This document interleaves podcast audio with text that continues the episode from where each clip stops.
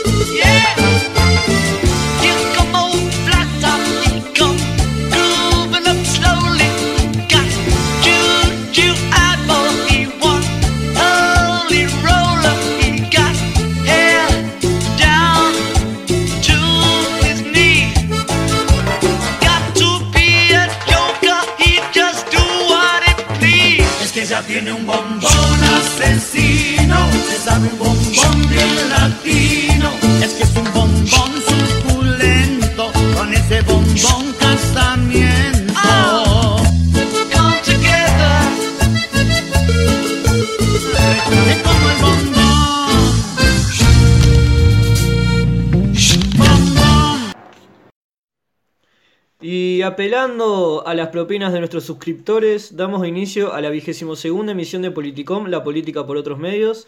Y antes de empezar quisiera saludar a quien como siempre se sienta a mi izquierda, el señor Mariano Sánchez. Buenas, saludos a todos. Eh, esta es una edición especial, una edición eh, post-mundial, po- para, para Argentina post-mundial. Y. Que no sé qué tiene que ver con la política, que no sé qué tiene que ver con la política. No, no, no, la política siempre. eh, eh, guarda. Todo es política. Todo es política, todo es política.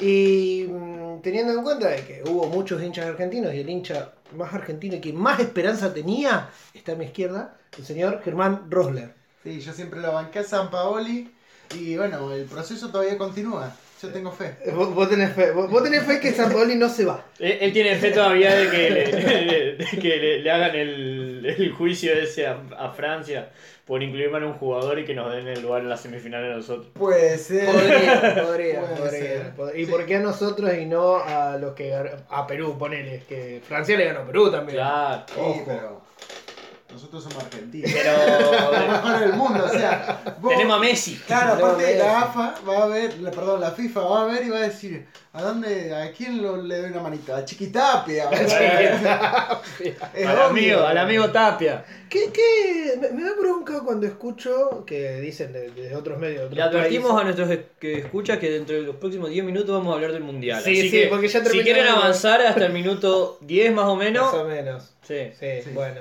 Después- Igual vos decís, para- ya terminó el mundial. Para mí no, o sea, estos partidos Yo lo yo, lo disfruté Sí, más. no, lo disfruté más que si estuviera jugando Argentina en el Sí, sentido de que no tenía presión, ¿entendés? Claro. Entonces era como que te sentabas, a ver cómo se hacen verga Croacia No. y Rusia. Ay, yo he gastado tanta plata yendo a comer y a ver los partidos al mediodía. Y yo soy medio rata, si a mí no me gusta gastar plata. Pero no siento que haya sido plata desperdiciada. Yo me voy ahí a veces a, a Punto Q, que está ahí en eh, un bar que está en Boulevard, o uno que está ahí sobre la. Y me siento a comer. Que manden algo. Auspicia. Sí, sí, que mande algo punto Q. O, o la Tasca ahí en, en Boulevard. Ajá. eh, que pueden mandar una picada, algo de eso. Algo de eso, muchachos. Y me siento así, vengo en el mozo y le digo, tráeme una pizza, tráeme algo así para comer, me siento ahí con el liso y miro partido. Y me siento así tan feliz. Esas dos horas yo soy tan feliz. Sí, no, pero ese Me olvido de todo, me olvido de, de que tengo un podcast que habla de política. Y así, y así hacemos el podcast una semana después. Claro. No, eh, no, pero es cierto lo que dicen ustedes dos de, de... A mí también me pasó de que este mundial lo, lo disfruté a pesar de Argentina. Lo, disfruté, lo disfruté a pesar de los partidos de Argentina. Porque los partidos de Argentina normalmente los sufrí. pero los otros partidos es, es un mundial... A ver, hay gente que dice que es un mundial raro.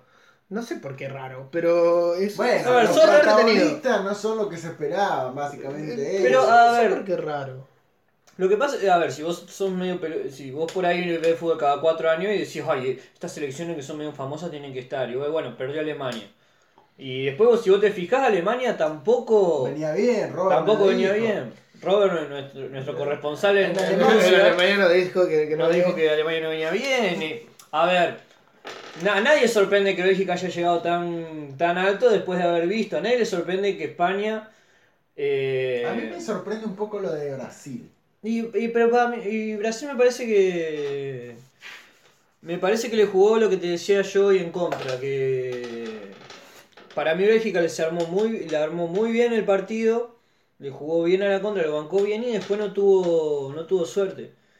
A mí me parece que en tres cuartos de cancha es el ma- fue en tres cuartos de cancha fue el mayor problema de Brasil que le pasó lo mismo con Suecia, con Suiza. Le rompió el arco a pelotazo a los suizos y no le pudo hacer un gol, le hizo un solo gol. Le pasó lo mismo en el partido contra Costa Rica, que recién no pudo hacer el gol a los En el segundo 71 tiempo. minutos. Eh, es, es, un, es un lindo mundial. Es un lindo Sí, mundial. Eh, me, me acuerdo que en el 2014, eh, yo lo dije acá varias veces, el, el 2014 fue el mundial de los arqueros. Sí. Fue un mundial que lo disfrutamos desde eso, de verlas atajar, porque se cagaban a goles, no es que eh, terminaban 0 a 0 los partidos. No, no, fue- hubo muchísimos goles. se cagaban a goles y los arqueros eran figura igual. Esas cosas de que los goles eran golazos, porque para meterle un gol a Neuer, para meterle un gol a, a Courtois. Ochoa, a Bravo, Yo me acuerdo, a, A Romero. a Navas, a Romero, el propio Romero, y a Al- Courtois. al único que era fácil hacerle gol era al de, al de Portugal, a, a Patricio. Sí. que le, le- de principio nomás le metió 4 a Alemania, como para arrancar con el pie derecho. Claro. No, pero qué lindo para me- me- el que más me gustó que se definió en penales fue Dinamarca-Croacia. Oh, no lo vi. Encima yo, justo, estaba. yo justo estaba mirando el partido de Colón, así que Ah. enganché el final. No, encima estaba el arquero, digamos, que. el No, Rusia, arquero de- Croacia. No, yo te estoy diciendo el anterior. Ah, no, él está hablando del anterior. Ah, ese sí lo vi. Bueno, que el arquero, el padre también era el- su- Sí, Peter Schmeichel. Había sido un buen Eh, arquero. fue campeón de la Eurocopa con Dinamarca y fue campeón de la. Bueno. Fue. eh, Y parecía que lo veíamos, o sea, del Manchester United. Eh, no sé, te ponía como. Sí. ¡Vamos! Pero ahí es, el- es la, la anécdota que yo. eh, yo me, me acordaba en ese momento, eh, cuando me- veía lo de Peter Schmeichel eh, en Colón. Ajá. ¿Se acuerdan? Yo no sé si lo mal que. Tombolini. Eh, no, Burtoboy. Ah, Burtoboy, Burtoboy, sí. Burtoboy que tuvo que atajar cuatro penales para que Colón pueda meter dos en una tanda de penales contra Olimpia de Paraguay, ganar 2 a 1. Sí. Porque el vago atajó tres penales y los de Colón erraron los primeros tres. Bueno. Como para. Ayer el de, el de Rusia. El de Rusia-Croacia, donde el primer penal que, eh, que patean los, los rusos, la pica. La pica. No, y la pica para el lado del arquero. Yo, yo me imagino que todavía le están pegando en el vestuario. Viene Putin Se a va. darle No, duro. y después, Ese, ese, ese va a terminar jugando en Siberia. Ah, en un club de Siberia. No, en la cárcel de Siberia. no sabés, no sabés cómo la rompe. Claro, tal cual. Eh, eh, esta semana tan divertida, divertida del mundial. Por eso no hicimos el podcast, porque estábamos mirando los partidos. Y el 5 a 0 de Colón de ayer contra el todo Una parada, una parada difícil. Una Una, parada- parada difícil que supimos sortear con maestría de un Claro. equipo que pretende llegar alto en la Copa Santa Fe. Que tiemble Sao Paulo. Goleada, goleada histórica. Goleada histórica. Goleada histórica. La de goleada. No, ni siquiera fue un. La, may- la mayor goleada de Colón en, en, en una Copa Santa Fe, muchachos. A ver. No, pues la, de- la que fue contra Colón de San Justo fue contra cero nomás. 4 a 0, esta fue 5. Esta fue 5. Eh, contra el todopoderoso ex alumnos de. De San Antonio de General Obligado. ¿Y de dónde venía eso, chicos? General Obligado. Me imagino que deben tener una hermosa cancha de fútbol 5 Como, ayer alguien me preguntó, che, yo pensé que los croatas eran chinos. No, no, no. ¿Cómo Claro. que los croatas eran chinos? Una, una persona me pregunta, che, yo pensé que los croatas eran chinos. No, no, no, no, pará, pará. No, esos son los de Corea, le digo. Y tampoco son chinos, serían coreanos en todo caso.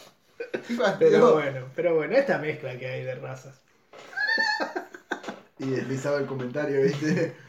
Se viene, se viene eh, Meritocom, le vamos a poner. Mérito com. Se viene, se viene. Ahora ya arrancamos, ya terminamos de hablar del mundial, podemos hablar del. Podemos ir Tenemos Dos eh, minutos más.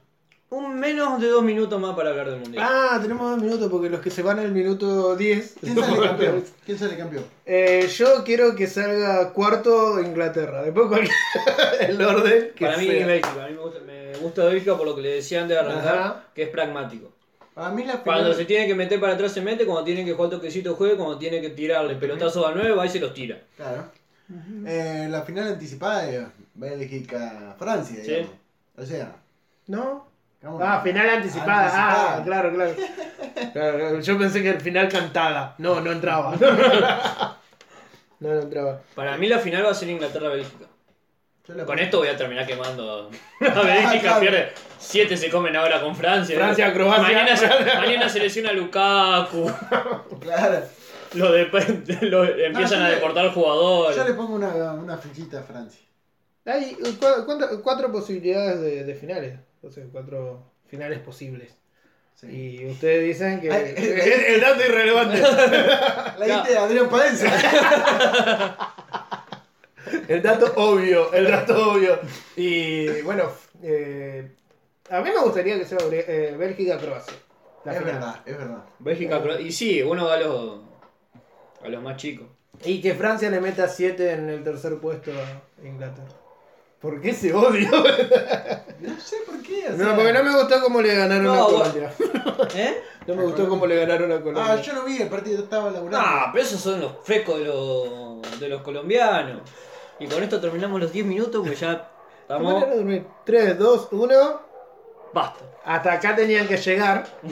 Fíjate que ya nos están ladrando los perros. Ya nos están agarrando los perros. Bueno. Bueno, señores, pero ahí han pasado otras cosas en el, en el sistema político argentino. Pasaron un montón de cosas. Sí, yo me lo perdí. Tuvimos, tuvimos la suerte de, de que encontramos la solución a la crisis gracias a la, a la diputada Elisa Carrió. Es verdad. Es verdad. Yo, mirá todas estas cosas que pasaron. Eh, hay que dar limosnas. Hay que dar. Hay que dar, Propinas. hay que dar propinas y dar changas a la gente. Hay changas a la gente. No generar, no generar condiciones económicas para que la gente no necesite propinas o changas. No, No, dar- mejor que después No, termina la frase, porque esto yo ya lo vi en el 2001.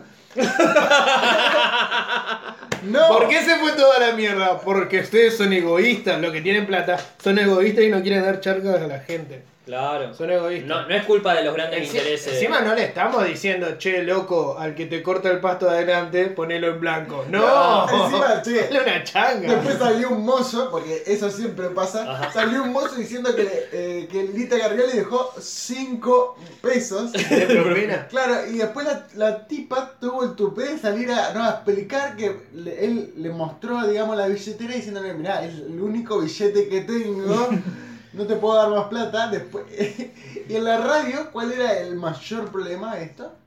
¿Qué? ¿Qué había comido Carrió? Se había comido dos eh, tostados con un solo café. Dos tostados. Entonces, Bueno, entonces- está, entonces corta en empezaron, serio. empezaron a. Pero, ¿se comió dos tostadas en serio? Es- esas, esas son las cosas de eh, periodismo de investigación de verdad. Sí, claro, claro, claro, que nos sirve mucho a nosotros. Pero, eh, no, pero capaz que. Yo no me voy a poner de abogado de carreo, pero capaz que No, aparte tipa ella, esa es, ella es no, abogada, no tenía plata en efectivo en ese momento. Posiblemente. Bueno, sí, te- eh, Es probable, pasar. eh, No te ha pasado, está bien, ella. No tenía cambio chico, a es. Hasta yo tengo más de 5 pesos en el bolsillo. Y no cobro 500 mil pesos como Pero, carreo. pero ella lo tiene todo bancarizado. ¿Tenés tarjeta? Le dijo el mozo. Ay, no te, lo- no te puedo defender, Carrillo. ¿Qué querés que haga? ¿Y ¿Por por qué la va a defender a Carrió? No, lo, lo mejor de todo es que después salió eh, un comunicado del radicalismo, no sé si lo leyeron. No, no. Bueno, en Barcelona ya se, se caen de risa, ¿viste? esto no es, no es una joda. salió un, un- Así no hay Barcelona que aguante. Claro, eso es, esa es la frase. Eh, sal- eh, salió el comunicado diciendo que este tipo de discurso de Carrió no sirve para nada, que este tipo de discurso de stand-up, en donde ella figura como... Y claro, la otra eh, estaba en Paraná. ¿vieron el video? ¿No? No, explícalo porque hay mucho que no lo vio. Bueno, si no vieron el video, véanlo. Está eh, Carrió en Paraná en una conferencia después del comunicado. Dice, ah, bueno, pero fíjense, yo no tengo ningún interés personal, porque si yo quisiera sacar algún rédito personal de esto, yo armo una interna.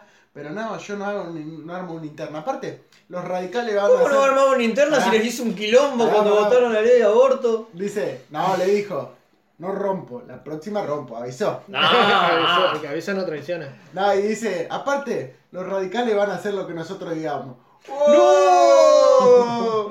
Y, y dice, y entonces empezó, viste, ya cuando todos le aplaudieron, se cagaban de risa, claro, porque viste, Todo, todo es como. Es un stand-up lo que hace la un poco. Sí, a ver, Es un toda- personaje pintoresco. todo Pero discurso político es un, es un discurso actoral también. Sí, obvio. Eh, no va a salir a. Entonces se largó y dice. Para. Para. ¿Cómo que todo discurso es algo actoral? de- O sea que esto de la limosna estuvo planeado. Nah, lo actoral. No hay- no hay nadie quiere que- decir Es esté actoral. planeado, A ver, no planeado, pero a ver, vos estableces. sí, sí, no, obvio, obvio. Sí, yo te A ver, qué bueno, vos ni hiciste tener la argumentación. sí, sí, sí. No, pero vos estableces un. Vos, te esta- vos sos un político que sabe que va eh, cuando habla a una determinada audiencia y a partir de ahí eh, vas modificando lo que es tu. eh, tu visión, tu. tu eh, construís una imaginería a partir del discurso que vas a dar. No es que vos salís y decís cualquier cosa, vos tenés en claro un objetivo, tenés en claro un. y sabés a quién vas a apelar. Ah, yo eh, a ver, la otra vez. A ver, que me contradigo. Algunas, funcionan mejor que otras. Claro. No es que voy a decir, no, voy a decir, a ver, Es porque famoso relato, digamos. Sí, Todo- sí. El problema es que todo tiene relato. Ahora- a algunos se les nota más lo hilo que a otros, digamos. Ahora escuchá, yo. por ejemplo, ma- eh, que Durán Barba, yo creo que les pide a, a los tipos que dejen de salir a hablar, pues cada vez que salen a hablar se mandan una huevada. Sí. No, pero espero porque No, cierro, cierro capaz- lo de Carrillo, pará. Cierro lo de Carrillo Dale, porque si no va a quedar al- al aire. Agarra, entonces dice, ah, los radicales van a hacer lo que nosotros digamos. Dice, yo me acuerdo cuando en las, en las convenciones los radicales me mandaban a repartir, eh, ¿cómo se llama? Empanadas. Y ahora, y ahora les manejo el partido de afuera. ¡No! Pobre los radicales. Qué de desesperado que tienen que estar los radicales para irse a la mierda todo en grupo. Capaz que me contradigo con lo que dije en el podcast anterior, que yo dije, muchachos, hagan cualquier cosa si total la gente los vota igual. Pero digo, no hay nadie que le diga a Carrió, che, no, esto no. Lo que pasa es que a esta no. altura eh, Carrió tiene, siente que tiene impunidad para decir cualquier Ese- cosa. porque Porque, la ver- la porque verdad- es la, a ver, eh, mucho de la- la- del gobierno se sostiene a partir de ella, porque todos los otros, la, toda la otra tecnocracia, no tienen capacidad de manejo político. Son muy pocos, entonces descansan mucho sobre Carrió y Carrió es el, es el- Eso, el- es el eje, el pivote, es eso. A ver, no es muy distinta a Carrió de, que, de lo que era, lo que empezó a hacer a partir del 2008-2009. No cambió demasiado. A ver, vos tenés una Carrió, que es la que uno por ahí más... eh, a ver, avala, no, no diría bala, pero es como la que uno más rescata. Guarda, no va a decir de Satanudo. No, no, no. Lo- la que uno más rescata que cuál era, la que planteaba, la que planteaba, planteó la primera versión del, La de la asignación asignación universal. universal, que hizo, puso en el tapete un montón de discusiones. Después la mina, en su antikirchnerismo furioso, empezó a, a irse a la mierda y lo que quiere es juntar poder y asegurar el lugar para su partido político. ¿Hizo el camino de la nata? Sí, sí, sí. Mm, No sé. Yo me acuerdo que la, eh, que la nata eh, sostenía. Vos decís centro izquierda a esto que son ahora. Mm, sí, no, a ver, la nata en un momento que yo lo había planteado, no sé si acá, que cuando se decía que la nata y Víctor Hugo habían cambiado, y para mí que yo decía que no, ¿por qué? Porque la nata siempre eh, se mostró como un tipo opositor. ¿sí? El negocio de él es ser opositor. Era ser opositor. él, él, eh, por lo menos hasta el 2015, que asume Macri, eh, él era un tipo opositor. Y ser opositor al, al- gobierno de los Kirchner era retomar algunas cosas que él no las tenías antes. Y, el, y Víctor Hugo era un tipo que eh, siempre se ha mostrado en contra de eh, el, monopolio de los medios. Sí, igual, perdón, te, te corrijo, porque una cosa es ser opositor, ha habido muchos periodistas opositores al gobierno de Kirchner que no necesariamente se arrastraron dentro de Clarín. Sí, no, es verdad. No te es olvides verdad la eso frase, también. bueno, yo entre el gobierno y Clarín voy a defender al más débil, que Eh, es Clarín, digamos. Es, es verdad Eso eso sí, Porque también. pobre Clarín, una Pobre- empresa que pobre apenas Clarín. puede pagar el. Eh, No, es verdad eso también, pero yo lo que veía es que el tipo seguía en, en- esta línea de oposición. Ahora, bueno, ahora es un oficialista Sí, no, pará, perdón. Ahora sí. Igual, Un intelectual orgánico a la Gramsci, o sea. Sí, igual ahora ya empezaron a salir algunos informes de Sí, lo- pero ¿qué pasa? Pues se, a ver, se, empieza, se tienen que empezar a despegar. A Bueno, ver, El, el gobierno, el gobierno termina. eh, espero que el macrismo termine el año que viene. Espero. Qué golpista que sos. eh, ya. no, no, la Lo democracia. dijo. El 10 de diciembre. Espero que el, el 10 de diciembre termine. Ah. Ay, El 10 de diciembre de este año. ¿Sabes la nota que dicen que iban a adelantar las elecciones? Mentira. ¿Para qué? Es mentira. Yo no Yo, escuché yo nada. leí, eh, leí una nota. Además, vamos a ver el quilombo que se puede llegar más si quieren adelantar las No, elecciones. ahora lo que quieren hacer es cambiar la base de cantidad de votantes para conseguir. eh, Para tener más diputados. diputados. Claro. Claro. ahí se va a armar un quilombo. un quilombo. Chile O sea, vos imaginate dibujando que ya- mapas. Ya tenés provincias que están sobre representadas, imagínate ahora. Por Dios. No, imaginate- es que justamente quieren eh, supuestamente evitar eso. El problema es que lo haría un fallo de, eh, digamos, judicial. ¿Por qué me mate a mí? Sí. Ah, perdón, perdón. El mate era para este lado. no, qué, qué feo eso. Sí. Qué feo. Y hablando de cosas feas, las declaraciones O sea, de generalmente. Michetti, ¿Eh? las declaraciones de Ah, no, pero para que yo quiero hablar de otra cosa. Que bueno, que va acá de- en lo que es la, la escena política nacional, eh, política provincial, que es el desplante que le hicieron a nuestro querido intendente y mecenas de este podcast, el señor José Corral. Un saludo porque ahora aumentaron los, los colectivos. Sí, los colectivos. Gracias. Gracias. ¿A matar a los colectivos? Sí, Ay, qué dolor. a los que ahora está 14 pesos con 35. Muchas Ahora. gracias. Ahora, Ah, es lo que decía yo de la estábamos todos, ahora. estábamos todos dormidos. Porque antes, Sí, cuando a las 12 de la aumentaban, Había cuando aumentaban, había quilombo. Pero es lo que digo. Ahora no hay quilombo, hay que armar quilombo. ¿Puedo decir lo algo? digo un Otro, trabajador. otro golpista, otro golpista más. ¿Puedo decir algo de lo que no Vamos tengo... a luchar hasta que caiga corral. ¿Puedo decir algo de lo que no tengo pruebas pero tampoco dudas? A ver. Eh, para mí el, el tema de que nos agarra dormidos es por la, por la SUBE. ¿Por qué? Porque vos antes cuando tenías que pagar con billete, vos te dabas cuenta de cuando te subías lo que tenías que Para pagar. mí, no, porque, o sea, yo lo siento, yo antes cargaba 50 Pará, pesos y me pará, duraba pará, que esté semana. bolchevique. Germán se puso bolchevique. No, es que eso me duele, boludo. Ahora, ahora, O sea, ahora con la tarjeta te enterás la semana, ya te aumentó, ya pasó una semana, ya está. no, vos imagínate. Ya cuando no podés volver, La ya... concha de su madre, o sea, yo estoy contratado, contratado, y a mí no me van a modificar el sueldo. el sueldo. Entonces, Se llorar.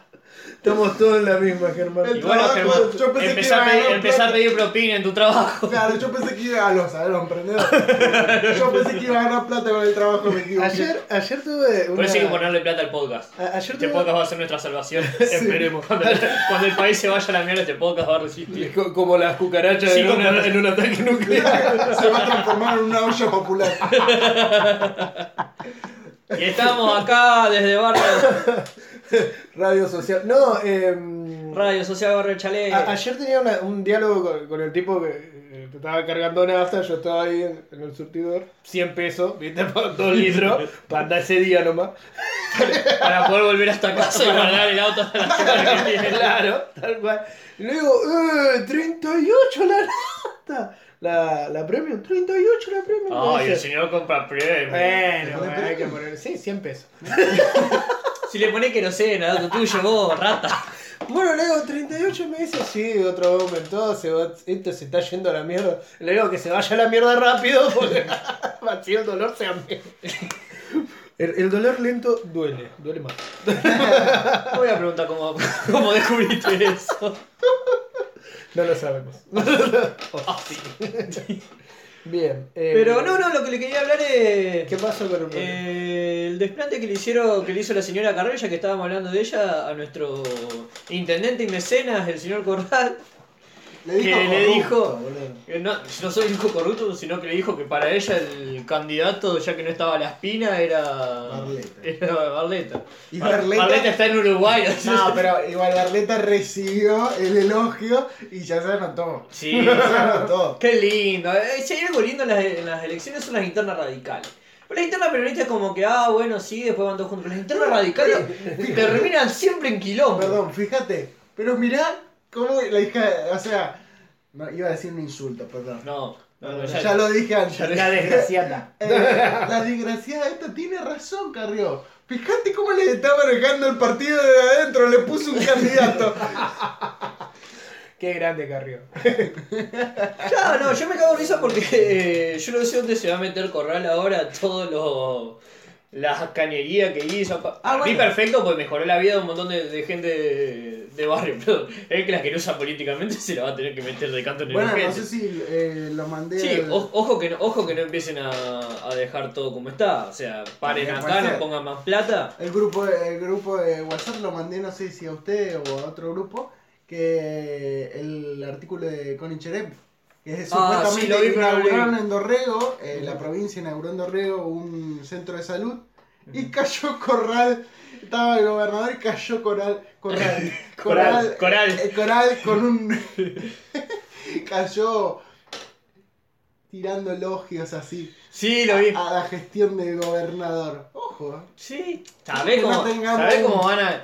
Pero Sí. para, a ver, teniendo en cuenta de que lo que se especula acá en Santa Fe es que eh, el candidato del socialismo va a ser Jatón, Corral quedó.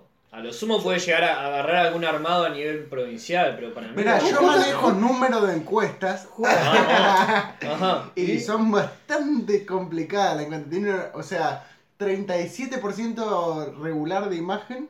Corral, Corral. estamos hablando de corral. Para toda la audiencia que nos escucha de Buenos Aires. y después tenés eh, 37% y casi un 13% muy mala ¿De quién? De- de corral. ¿de qué estamos hablando? Ah, muy mala. Ah, claro, claro, perdón, me perdí. Me perdí, me perdí. Deja de, pensar, deja de pensar en San Y Paoli. otro 10%, y otro 10% mala. Si esa encuesta que yo confío en la gente que la hace, ¿Qué, me, ¿Me puede decir la fuente, Germán? sí, es una consultora que está trabajando muy bien. Acá en Santa Fe. sí, consultora Politeia, la pueden buscar en las redes sociales. Ajá. Suben contenido, está copada. Está... eh.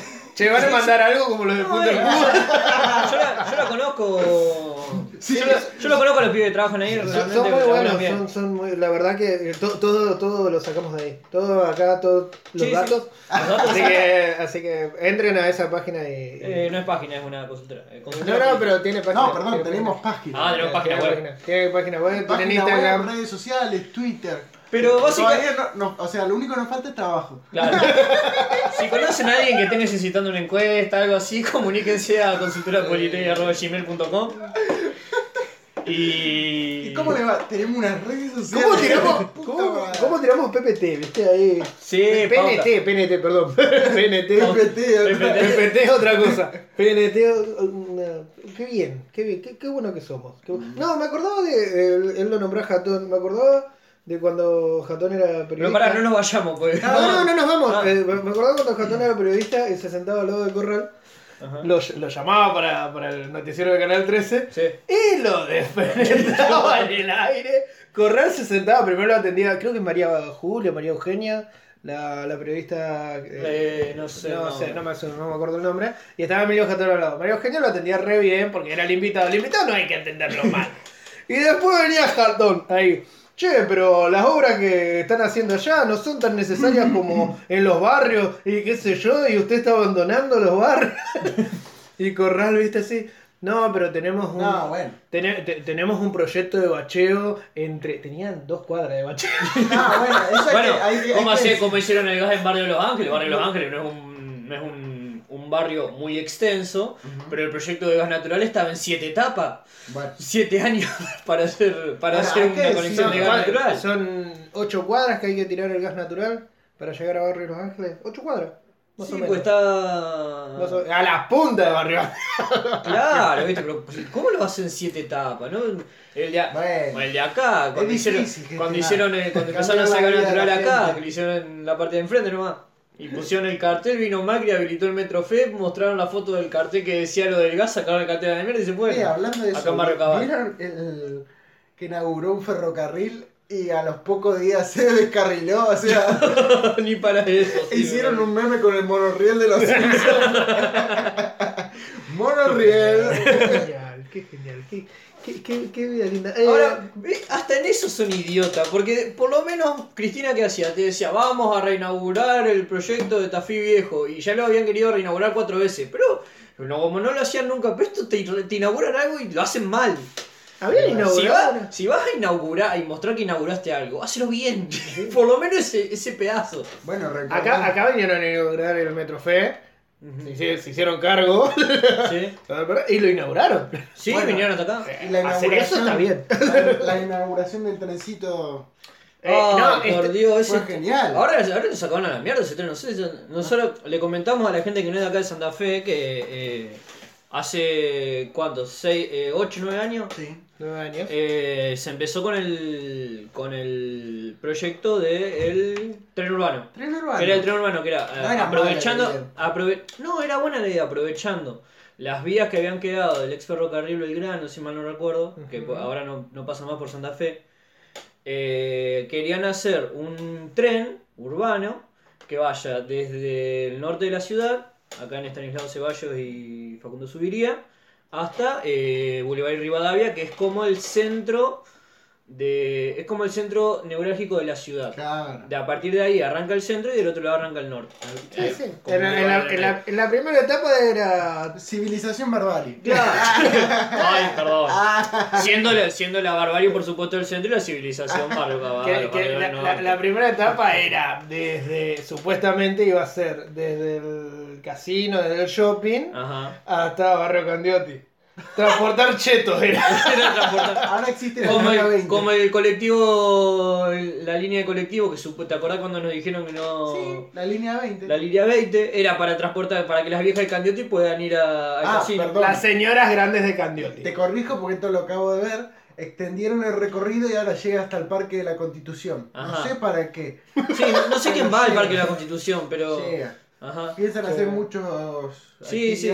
Eh, y la, la, parada, la parada arranca en el lugar donde menos gente, eh, en la zona, en la franja de Santa Fe, que menos, menos gente se toma el colectivo, que es toda la franja que agarra el Disculpame, 16. disculpame, pero mientras que fue gratis el colectivo, yo lo usé todos los días. Te digo, ¿Y, transportar gente de decime, Candioti. ¿cuántas, cuántas veces viste a ese colectivo lleno? Lleno, pero lleno. Ey, pero, Siendo ey, gratis tres veces. digamos, digamos una buena. Digamos una buena. Tres veces. No ¿eh? lo robaron nunca. No, ¿qué te van a robar? eh, bueno, la seguridad. mucha- la seguridad funciona. Pero. Es, es Sí, genial, no. es genial. Eh, pero, ¿qué es lo que iba a decir? Ah, me olvidé. Eh, te no bueno, Eh, ¿pasamos a otro tema? Eh, No, ¿qué, qué? Eh, no, ¿qué iba a decir? Ah, lo del tren, estaba hablando de lo del tren urbano. Ajá. Que y si quisieron hacer el proyecto este del tren urbano desde, desde esta zona y lo hicieron, compraron el tren, compraron. El tema es que pusieron en un tren de dos vagones un motor de no sé, de un, De un de Renault, de un, de No, un era. Citroën el, bueno, un- poner el motor de una, el motor de un auto en un tren. Entonces, una vez por semana el tren se rompe. Y aparte puede ir a 60 kilómetros, como mucho. Che, Sí. eh, eh, nuestro intendente, eh, cuando era Barleta esto. Cuando tren- arrancó era proyecto de Barleta, sí. Eh, ¿es, ingeniero él? ¿Ingeniero en qué? No, pero él es ingeniero eh, hídrico, Ah. ¿Y José? abogado. Bueno. oh, O sea que ahora después viene un ingeniero. No, y ahora tendría. o- y ahora los tres posibles que tenemos son. O un. Yo no sé qué carajo es Pereira. Debe ser abogado. O un abogado, o un periodista, o un. o una contadora. Ayuchi. Y no. La vamos a dejar, pues. Ah, Manejamos, yo estaba manejamos dentro del información. radicalismo. No, no, no, yo te estoy diciendo en la ciudad de Santa Fe. Ah. El, ¿Vos- vos el qué- coso vos- superintendente. ¿Vos crees que el radicalismo puede perder la ciudad? Y yo espero no, que no, porque mi trabajo está... Fue tu trabajo de eso. Para mí- contratado, lo tengo que repetir. A ver, para mí, No, igual... el social, para mí el socialismo va a ser pata acá. Va a ser la intendencia. Le va a poner mucha guita acá. Porque en Rosario están. Para mí, ese. en Rosario no renueva. Para mí re- eh, gana- en Rosario gana el pro. Gana, pero... Che, ¿no lo llamaron a Y vencer? a Anita. ¿Eh? Anita Martínez está. Claro, Anita Martín. ¿Desde el PRO no lo llamaron a vencer todavía? No, yo no le voy a hacer nada. Pero. No, sí, él, él mismo se retiró solito. Sí, Solito. Aprende San Paolo. aprendes a Pau. Pobre. Pero bueno, ese es el. Ese sería el recuento de cosas que han pasado. No sé si pasó. La de Michetti. la de Michetti. Ah, lo de Michetti, es verdad. Porque dio mucho, mucho Sí. mucha tela para cortar. Mucha tela para cortar, pobre Michetti. Como todo lo que. Vengo pobre Carreo, pobre Michetti. Te Corral. son pobres, son los hijos de puta. Se le acaba de caer un sobre. Se le acaba de caer un sobre con mucha La única persona que hay que, de la que hay que hablar bien es del Corral porque es nuestro mecenas. Ah, es verdad. Germán, es Germán, Mariano. Es verdad, es verdad. Tenemos que hablar de, bien de Corral porque es nuestro mecenas o debe serlo. En algún momento. En algún momento. Después vamos a cambiar la Eh. imagen, viste, del video de YouTube por Ciudad de Santa Fe, decía. Miquetti. Sí, Miquetti, que por si alguien no lo sabe o no o vivió en un termo los últimos dos semanas, salió a decir que, ay, bueno, con la cantidad de problemas que hay en la vida, eh, tener un hijo es uno, quedar viola, ser violado es uno más, y tener un hijo de violador es como uno más, Que no por- sé, qué sé yo. Podría ir al psicólogo. Claro, Hay Y que ver qué pasa. ¿Qué pasa? Y ver qué pasa. El tema O es sea, que- básicamente, sos pobre, te violan y tenés que tener plata para el psicólogo y plata para cuidar al pibe. O sea, es como un combo así como much- con mucha sensibilidad social de parte de la señora Michetti. Sí. Pero. Pero aparte ¿Qué- qué encima la tipa salió a decir, tuve, eh, iba a mantenerme neutral, pero tuve que salir a militar la cuestión del aborto porque para balancear las cosas. Ah, mira, no sabía que el rol de la vicepresidenta era ese. Era balancear las cosas. Y aparte atrasando 100 años. Era balancear las- Es lo que hacía Cobos. Como yo escuchaba. Cómo balanceaba las cosas. Creo que una nota en Cosecha Roja en este momento no me acuerdo, pero que decía no podés retrotraer, no podés perder derechos. Pues Claro. el aborto es algo que ya está planteado desde 1921 El código penal. con el Código Penal. A ver, no, no podés eliminar el aborto y retroceder 100 años atrás. Ah, sí. Sí, no sé, no sabemos. Yo sé desde ayer que estoy con, con eso de Lo- lo- con no- la faraona. Estoy insoportable. Lo que, lo que sí sabemos, lo que sí sabemos es que es esto lo que nos está representando. Claro. Esta señora no es, no, no es, no lo dijo, y hablando mal y pronto, una persona de Doña Rosa. No, lo, no dijimos nosotros acá en este podcast. No lo dijimos nosotros acá No, no lo de Doña Rosa que es. Es feo, sí, no, no, no, no, no se puede creer. No, lo dijo, no lo dijo la gente común. lo dijo una persona de la cual No, a ver, pero a ver, vos, vos, vos te pensás que no hay gente que esté de acuerdo con ella. Sí, Por eso sí, llegó hasta donde llegó, porque hay un montón de gente que tiene esa, obvio. idiota. Bueno. No, a ver, y no es una cuestión de estar a favor o estar en contra del aborto. Esa visión absolutamente insensible de la realidad social. ¿Cómo vas a decir que, que, que te violen o lo que fuera es, bueno, con tantos dramas que hay en la vida, que te violen? No, pero es- podés ser tan imbécil. Hay, una Es falta una de. falta de empatía. Eso, Claro. eso iba a decir, hay una falta de empatía. Ayer estaba hablando. eh, Crueldad, mi, muy, mi mucha so- crueldad. mi sobrino tiene un trabajo, no sé si para filosofía o para qué. Ujú. eh, Describa sobre, sobre la constru- Macri. no, no, sobre la constru- eh, sobre cómo se construye un héroe. O sea, un héroe. Y, y qué característica tiene que tener un héroe para ser héroe. Ajá. Viste que nosotros cuando éramos chicos, el héroe que era un tipo que eh, buscaba el orden, castigaba para que mm, eh, para, Para que- sostener el para status sostener el status quo. Hoy los héroes que nosotros estamos viendo Perdón. en, en la ficción, El héroe argentino ni Pur de Lash. No, Pur no. de la gash, no de La Pur de. La Gash. No me, no me bien. bueno, pero no, no, pero Está medio falopeado. pero- se clavó. pero la- se clavó un prosaca del podcast. pero la, generalidad era otra, Sí. ¿entendés? Yo, yo sé que hay otros, pero Bueno, Hoy- pero hoy era hoy- Batman. Hoy, hoy, hoy por hoy lo- los héroes que, que- que nosotros vemos ya tienen otro, otro, otro eh, contenido. Hay empatía en los héroes con la gente que rescata. Por ejemplo. Eh, o, el- o los propios villanos. Los, los villanos eh, ya no son los tipos malos porque son malos porque sí. ¿Cómo que no?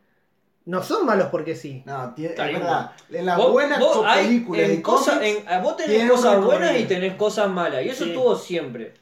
No es que vos de, que de go- ahora las cosas son así, antes eran de otra forma. Antes vos tenías cosas de cosas de, De buena calidad. de buena calidad y de mala calidad. A ver, Claro. en 2002 tenía Son Amores y los simuladores. Claro. Tenías para elegir, digamos. Tenías para elegir. No, lo que yo iba es, a lo que iba es que eh, lo- eh, el héroe tiene que ser empático.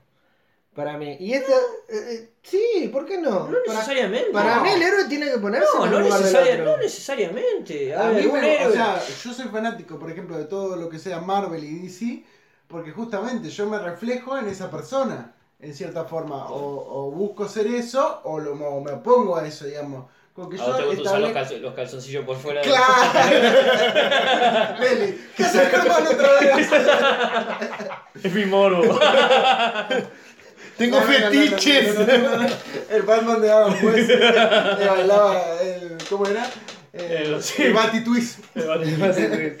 No. Qué lindo el hablando. No sé por qué estamos hablando de. Perdón, me, me fui de mambo. No, no, pero a, a lo que voy. A ver, si vos me decís, para mí el héroe tiene que ser una cosa así, pero no necesariamente el héroe tiene que ser tal cosa. A ver, hay, ge- hay héroes que no son empáticos y sin embargo siguen siendo héroes porque salvan personas. A ver, eh, Batman es un tipo. Es un, es un coso de que no sé hasta qué grado puede tener empatía con la gente de, de Batman, porque la cuestión de Batman va por el interior, va por todos los quilombos que Claro, tiene. justamente. a partir de la, de, la, de la situación. No es que él es bueno con los otros. O qué sé yo, por ejemplo, eh, en X-Men, que está la- toda la cuestión del racismo, pero sigue siendo una cuestión propia de cada uno de los personajes. Esta visión del racismo, del racismo llevada a la cuestión de los mutantes.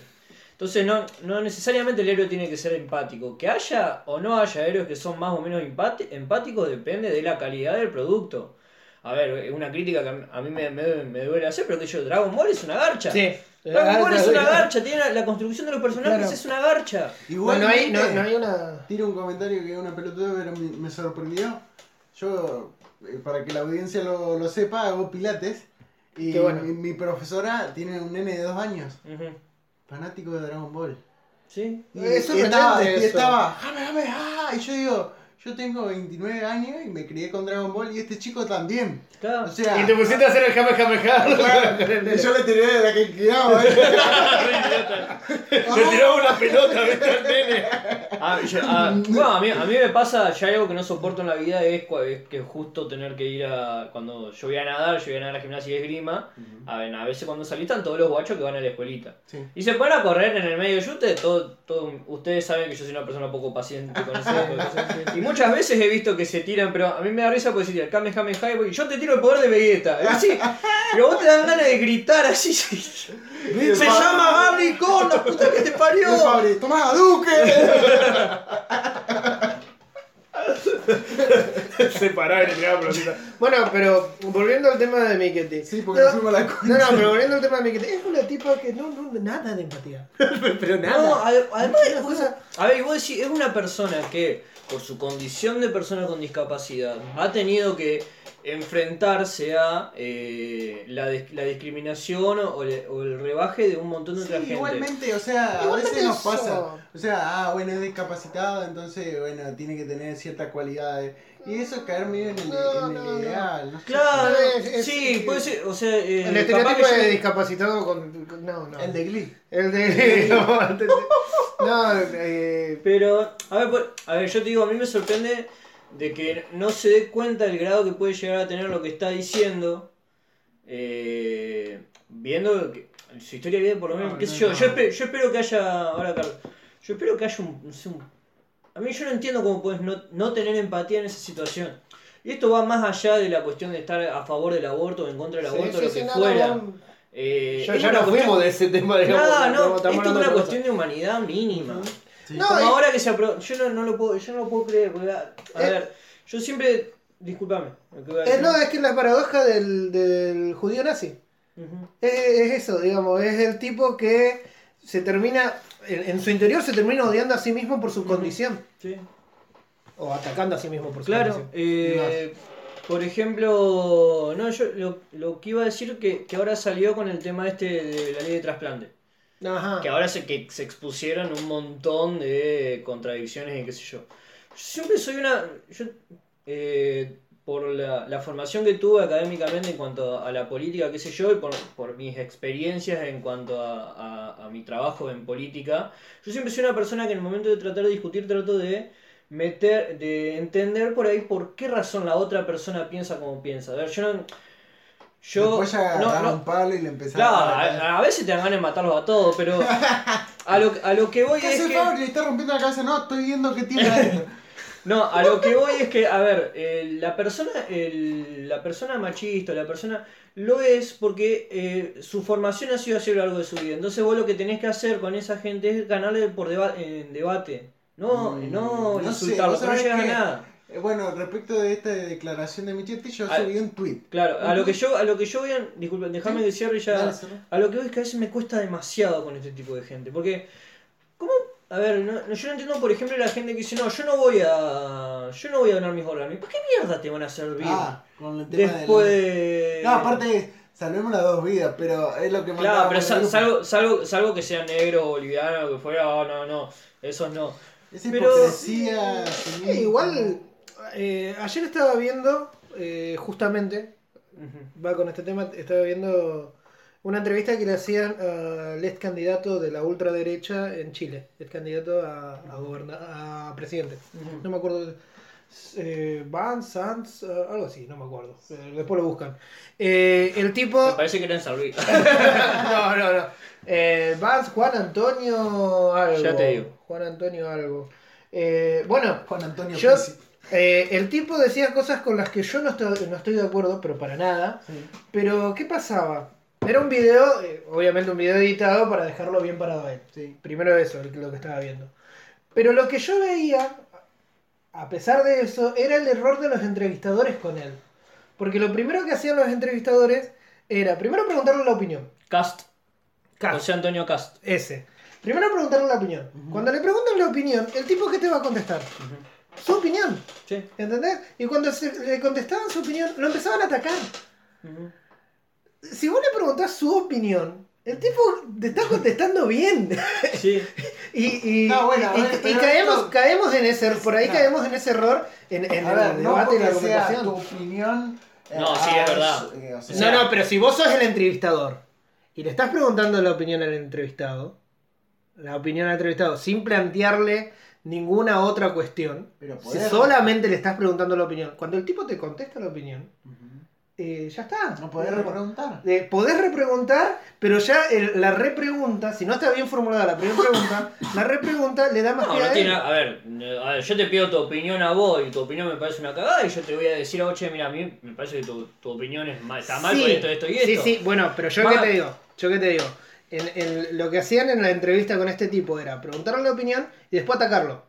No darle los argumentos de por qué su opinión no Ah, le eso es otra cosa, es un argumento dominen, pero... ¿Entendés? Después atacarlo diciendo o sos un loco o sos Eso, un tipo. eso es otra cosa. ¿Entendés? Eso es otra cosa. Sí, no, pero me, me- me parecía muy. Cómo, cómo el tipo quedaba bien parado frente, frente a los entrevistadores que no lo sabían entrevistar. E- e- e- esa es la sensación que me daba. Y por ahí pasa mucho. Eh, acá también. Eh, una que no tenemos muchos entrevistadores opositores al gobierno. No tenemos entrevistadores, no tenemos... No tenemos no oposición. tenemos buenos periodistas. No tenemos buenos periodistas partiendo de la base. Maju- eh. Y, y después otra, el, el- el espectador, yo no, a ver, no es que haga un, un menosprecio de la gente que ve este tipo de programas, pero el espectador no está atento, o no, no estamos atentos. Yo cuando miro la tele no estoy atento a muchas cosas. Me, me pongo atento eh, en algún momento, pero tampoco... Te, te quedás con la imagen del tipo ganando el debate. ¿Entendés? Y con la idea del tipo ganando el debate. Y Claro. es- Y, es, y, es, y es eso, digamos, que es lo peligroso que son estas personas de eh, lo que hablaba el podcast pasado de eh, la tolerancia del intolerante. Claro. Eh, ¿Entendés? El tipo se queda como tolerante sosteniendo sus ideas y no eh, y, y los otros quedan como intolerantes porque no, no, no soportan esta falta Claro, no, de pero... empatía. eh, ¿Estás eh, hablando de pero San Paoli? Volvemos con Claro. San Paoli. Eh, yo ah, quiero. Yo me acuerdo la. la esta conversación que hay en- entre Laje, eh, Malena Pichot y me parece que la eh, señorita Bimbo. Agustín Laje, sí, Agustín sí, sí, sí. Que en realidad, que todos decían, mirá cómo Laje las paseó. En realidad no es que las paseó, pero Laje decía dos palabras, las otras salían gritando y pasaba esto que vos decías, el tipo diciendo las pelotudeces que decía, porque decía un montón de pelotudeces, queda mejor parado con las otras dos que no supieron encarar el debate como el, el debate como que tenían que encararlo, que esto es planteando argumentos y bien y desarmando los argumentos del otro. No, este Laje decía, por ejemplo, No, sí, bueno, porque el Che Guevara era misógino y las otras empezaron a gritar, pero se mueren mujeres por día, qué sé yo. Y no, No. flaco, arrancá desarticulando el, el argumento Ujú. y hacelo quedar mal a partir de ahí. Y a partir de ahí igual- generás un igual cambio. es difícil, vos sabés que yo... No, no, es un quilombo. Yo tuve un montón de La otra peleas. vez tuiteé, retuiteé en, en realidad esto, la frase de Michetti diciendo que era un vago que decía esto no es un problema ideológico, es un problema de educación, no fueron a la escuela esta gente. Era una boludez, una Sí. chicana, como cualquier otra. sí. Y un vago entonces me pone, eh, que a mí mi hermano yo lo conozco, eh, me pone, ah, entonces vos abortarías solamente para el- por el hecho de evitar eh, la cuestión de, digamos, la destrucción de tu, psico, de tu psiquis, en realidad me dice. Y yo en realidad no me metí en esa, porque... Primero vos no abordarías porque tú no sos cuerpo No, gestante. claro, claro. ¡No tenés útero, hermano! No, pero iba a esto, iba a esto el, el vago para mí. Iba a la discusión de si la, la vida empieza en la concepción o no. Y yo en realidad cuando retuiteé esto, la chicana iba porque, o sea, estamos hablando de una vicepresidenta de la nación con un nivel de, de discusión que lo, o sea, no solamente atrasa, sino que baja el nivel de discusión mucho.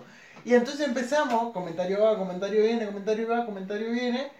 Hasta que luego me dice, no, pero las estadísticas demuestran que en los países eh, donde está legalizado el aborto eh, crece una barbaridad y acá las estadísticas muestran que la gente no se... mu- Y cuando ya, o sea, a ver, no podés discutir sobre cuestiones concretas porque las cifras están, Porque existen. Claro. Lo mismo que hoy Leli eh, subió un video en donde hay una doctora que se ve que es, no sé qué bien, qué carajo de el cargo que tiene, que salió diciendo, Sí, sí, lo vi. ¿Lo viste Salió diciendo que en Estados Unidos había como 500 eh, 500.000 abortos por año, Claro. qué sé yo, y la noticia completa era que había bajado, que si era la uno cifra ve- más baja de la historia. si uno ve el proceso, Ajá. en realidad está en caída. Sí. A ver, una cifra alta, pero en caída. Y después salió diciendo en vivo que eh, esto de la ley eh, de legalización del aborto era en realidad un acuerdo que había hecho el ministro de, de Hacienda o de Economía. No, bueno, no, hay como cuatro y todos son de algo distinto. con el FMI, en donde el FMI le imponía que legalicen el aborto para eh, como política de natalidad, de control de natalidad a los pobres. Entonces había dicho que en el primero el primer hijo se le da asistencia, el segundo hijo se le da asistencia, el tercero se aborta. Dijo eso. Y, la- y la periodista le dice, mirá, acaban de llamar del, del ministerio diciendo que eso no está en ningún punto del acuerdo firmado. Y la mina diciendo, no, bueno, pero eso yo lo sé, es así. Pero ¿de dónde, de dónde lo sabes? No tengo Eh, pruebas, pero tampoco tengo dudas. Escuchá, dice, Son como vos, Mariano. escuchá, dice, la tengo, tengo un, yo tengo el, el, el- el borrador del acuerdo, tengo un PDF. Y, eh, a Eh. partir de ahí no podés discutir.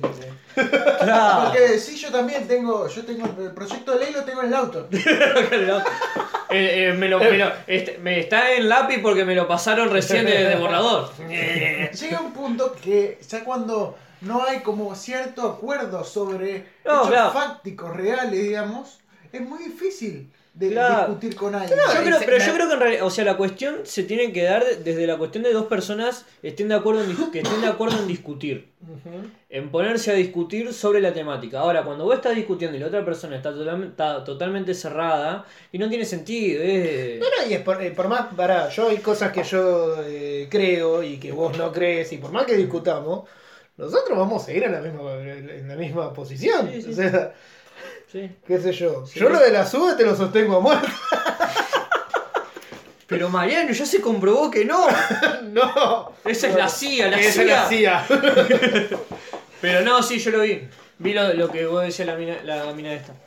Pero bueno, tendríamos que avanzar. Avanzar, avancemos. Sí, eh, ah, sí, antes de... No, no, tenemos que. El tema, el tema de esta noche va a ser la va a ser el tema de canciones políticas. Vamos a hablar de elegimos un par de categorías de canciones políticas. Cada uno va a hablar de, de por qué le parece tal, tal canción o lo que fuera y, y vamos a, a ver qué se puede sacar de eso. Yo antes de, de seguir quisiera recomendar eh, un espectáculo de. un video en, Netflix, una película en Netflix, no es una película, perdón, es un espectáculo de humor eh, de la señora. ¿Vanessa Pichot? de la señora Ana Gatsby, de la señora Ana Gatsby, que es una, una comediante australiana, de Tasmania, más precisamente, que eh, hace un espectáculo que se llama Nanette, donde habla y cuestiona, es un es una perdón, es una humorista lesbia- eh, lesbiana y donde ella habla un poco de determinadas cuestiones relacionadas al humor, la sexualidad, la construcción de género, la violencia de género. Y yo lo, lo, lo agarré, lo vi por una recomendación que hicieron en, en Cosecha Roja, en la página Cosecha Roja, y la verdad que es excelente para entender la cuestión del humor, de la tensión del humor y qué sé yo. Eh, Vinculado a- ¿eh? Vinculado a. Al feminismo. Ah, Al feminismo, a la cuestión del género, a la cuestión del género como, como lógica humorística. che, eh, estoy viendo que. Se no llama sé, Ana Gatsby Nanette, está en Netflix, está subtitulado. Netflix está, está invadido de surdaje. Y sí, se viene a surdaje. La, la crítica a la meritocracia, 3%. Claro, Esto no, de se- un comediante, una comediante australiana Lo, lesbiana. lo sostengo otra vez. ¿Es una crítica a la meritocracia? ¿El 3%? es una... Ya que esta, esta discusión ya la tuvimos. Pa- Para mí la apoya. Para mí la apoya. Para mí hay un apoyo. Esta, esta discusión la tenemos que haber tenido en el podcast del 100%. Para mí la apoya. Para mí la apoya. ¿Eh? ¿Eh? Yo sigo sosteniendo lo mismo. Para Y apoya. tendría- yo, te- yo tendría que ver la segunda temporada para ver si Yo apoyo también, o no. pero no la voy a ver porque no. Porque no te gustó. Claro, ey, empecé a ver el marginal. Porque. ¿Y? ¿La Muy nueva? Muy- no, no, no, no. La primera temporada. Ah, la primera temporada. ¿Qué, qué película vimos eh, la- para el podcast anterior? ¿Cómo se llamaba? Eh, La ladrona de libros. La ladrona de libros. Sí. Hay una serie que yo ya se la recomendé a ustedes y, y ¿Vos quiero, ves? y si la pueden ver y después lo, lo tratamos en algún podcast que se llama Monster es un anime donde comienza más o menos parecido, comienza más o menos parecido a Ajá. la ladrona de libros. Mira. Sí. Eh, Pero tengo. Monster no, no habíamos hablado en su momento que no entraba en la temática No, sí, entra. podcast. ¿Entra? Entra, Ah, entonces sí. Me- me- me- me- Deberíamos. mi- mirá los primeros capítulos Claro, yo. y después lo, lo- lo charlamos. Yo, me, yo quisiera meterme a ver eh, el lobista. Ajá. Pero. Cuando la suban a Netflix. Cuando la suban a Netflix. Eh, bien, eh, vamos con el top 5, el top 5. El top. El top 5, el de top 5 de hoy. Bueno, eh, vos hablaste del podcast pasado que vimos la película de eh, Ladrona de Libros. Y como todo tiene que ver con todo. Sí. Esto no tiene que ver este con nada. podcast- no, este podcast lo había pre- preparado para el podcast pasado, que pensé que me tocaba a mí, pero en realidad lo hizo el Fabio. ah, es verdad, yo me había olvidado de eso. que se, que se quema con leche de la que llora. Claro, Claro. claro, yo no quería perder más cajones, ¿viste? Yo tenía miedo que me Que toque no a ha mí sido pagado todavía. Y bueno, y entonces decidí hacer un top 5 arbitrario de mis mejores películas eh, sobre el nazismo que andan por ahí. Ah, mirá, yo estuve viendo toda la semana pasada películas sobre el nazismo. Películas nazistas, decía. Estaba por poner la imagen, de, la imagen de Homero. Fabri, estuviste todo el fin de semana viendo películas de nazis. Creo que quiero invadir Polonia. Bien. bueno, Eh, Entonces- comentemos. ¿Qué más? Comencemos, comencemos. Bueno, entonces vos haceme los honores. Yo te hago los honores. Ah, puesto. Está difícil. Ah, ah, claro, claro. Empecemos entonces.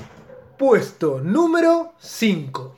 En el puesto número 5 elegí una película bien bizarra. Bien bizarra. Claro, porque yo la descubrí en TCM, cuando en TCM pasaban películas después de las 10. ¿Qué vos decías? Eh, venía, eh, disculpa, venía Bonanza Claro. Y después venía la peli. Y después, bueno, ahora no sé, pasan todo doblado al castellano, es un Ah. desastre. A mí me gusta más doblado en castellano, vos disculpame. Sí, culpa tuya, el Cinemark ya no ofrece funciones subtituladas. Y Eh, fui, fui a hacer un piquete, era el único. El único. Bueno, a ver, ¿qué pasó? No, bueno, entonces, en el puesto número 5 elegí una película y la, describí, la descubrí en realidad viendo TCM. eh, esas películas que vos decís, "Eh, ¿qué onda esto? Los niños de Brasil. Y la, digamos, la propaganda era, felicidades, ha tenido un Adolf, un Adolf Hitler. Y yo dije, ¿qué onda? Vamos a verla. Y eh, básicamente la película trata, transcurre de posterior a la Segunda Guerra Mundial. Mengele logra escaparse con ADN de Hitler, se va a Brasil, al medio del Amazonas, y eh, decide realizar clones de, eh, ¿cómo se llama? De Hitler. Y, Yo eh, realizar ¿Cómo? clones de Lula. No tiene nada que ver con nada. Eh, est- estas son las películas que a mí me gustan. ¿Cómo se llama la peli? Las- Los niños de Los Brasil. niños de Brasil, es de 1978. Bien, bien, linda época. Bueno, entonces la película transcurre en cómo estos niños van, digamos, fueron distribuidos alrededor del mundo y hay un señor, un eh, casa nazi, digamos, Simón Vicenta. ¿cómo se llamaba? Eh, no, yo eh, mencioné el casanazi más famoso que Simón Ah, Vicenta. ah, No sí. sé si. eh, no, no, no, No, no, puedo ver la película. No, porque este lo puse porque era una bizarreada tremenda Claro. y me gustó. Me gustan esas cosas bizarras. Entonces, el tipo va matando a los nenes y, y en cada escena como, o sea, los nenes, los clones de Hitler son como, vos imagínate, Hitler así, el peinadito de costado, morocho, y tienen el bigotito. o sea, ¿qué necesidad tenían de hacer eso? Pero bueno, Eh, Hitler cuando era chiquito, recordemos que nació con bigote. Con Sí. el bigotito. ¿sí? acá tengo, a ver, espérate. Erza Lieberman, el cazador de nazis de los muchachos, cuyas investigaciones los llevan a descubrir el escalofriante plan de Mengele. Eh, Y bueno, liquidó a todos los Mengele, muchachitos. Mengele, que como otras personas estuvo durante un tiempo fondeado con Argentina. Esa mentira. Mengele estuvo acá. Vamos a ver, pero vos porque le querés, pre- o sea, eso es la crítica al peronismo por cuestiones... Mira, sí, a ver, no tenemos dudas. Seguimos Pero, sin yo- dudas. pero hay pruebas. Está la foto de la Pero está la foto del tipo en el obelisco. Seguramente está trucada. Perón jamás hubiese hecho eso. Es más, todos los nazis fueron a parar a Estados Unidos. Sigamos entonces. Y algunos a Bariloche. No, no, no. Yo, yo me acuerdo cuando los Troscos ahí en la facultad pusieron la foto de, de, de Stalin con, con Trotsky al lado y la foto que modificó Stalin. Bueno. Y todos cruzaban y la miraban. Bien, eh, vamos a la próxima. En el puesto número Puesto número 4. En el puesto número 4, otra película que también vi en TCM. Grande TCM. Estás viendo mucho Bonanza y No. después arráncate la película. Es que ese es el problema. Estas películas yo las veía, esto hará y fácil 4 años. Cuando TCM pasaba buenas películas después de las 10, Sí. que pasaba clásicos. Claro. Bueno, esta es un clásico que es la lista de Schindler. Schindler. Schindler. Animal. Nos cuesta, nos cuesta, nos cuesta. A mí también me cuesta pronunciar. ¿Cómo es? Schindler. Schindler. Schindler. La Schindler. lista de Schindler. Ajá. que es una película que está ambientada en eh, la Alemania nazi en 1936 ah, y trata de un comerciante eh, que maneja una, un- una fábrica En donde básicamente se, ve, se veía beneficiado por el régimen nazi a partir de mano de obra barata.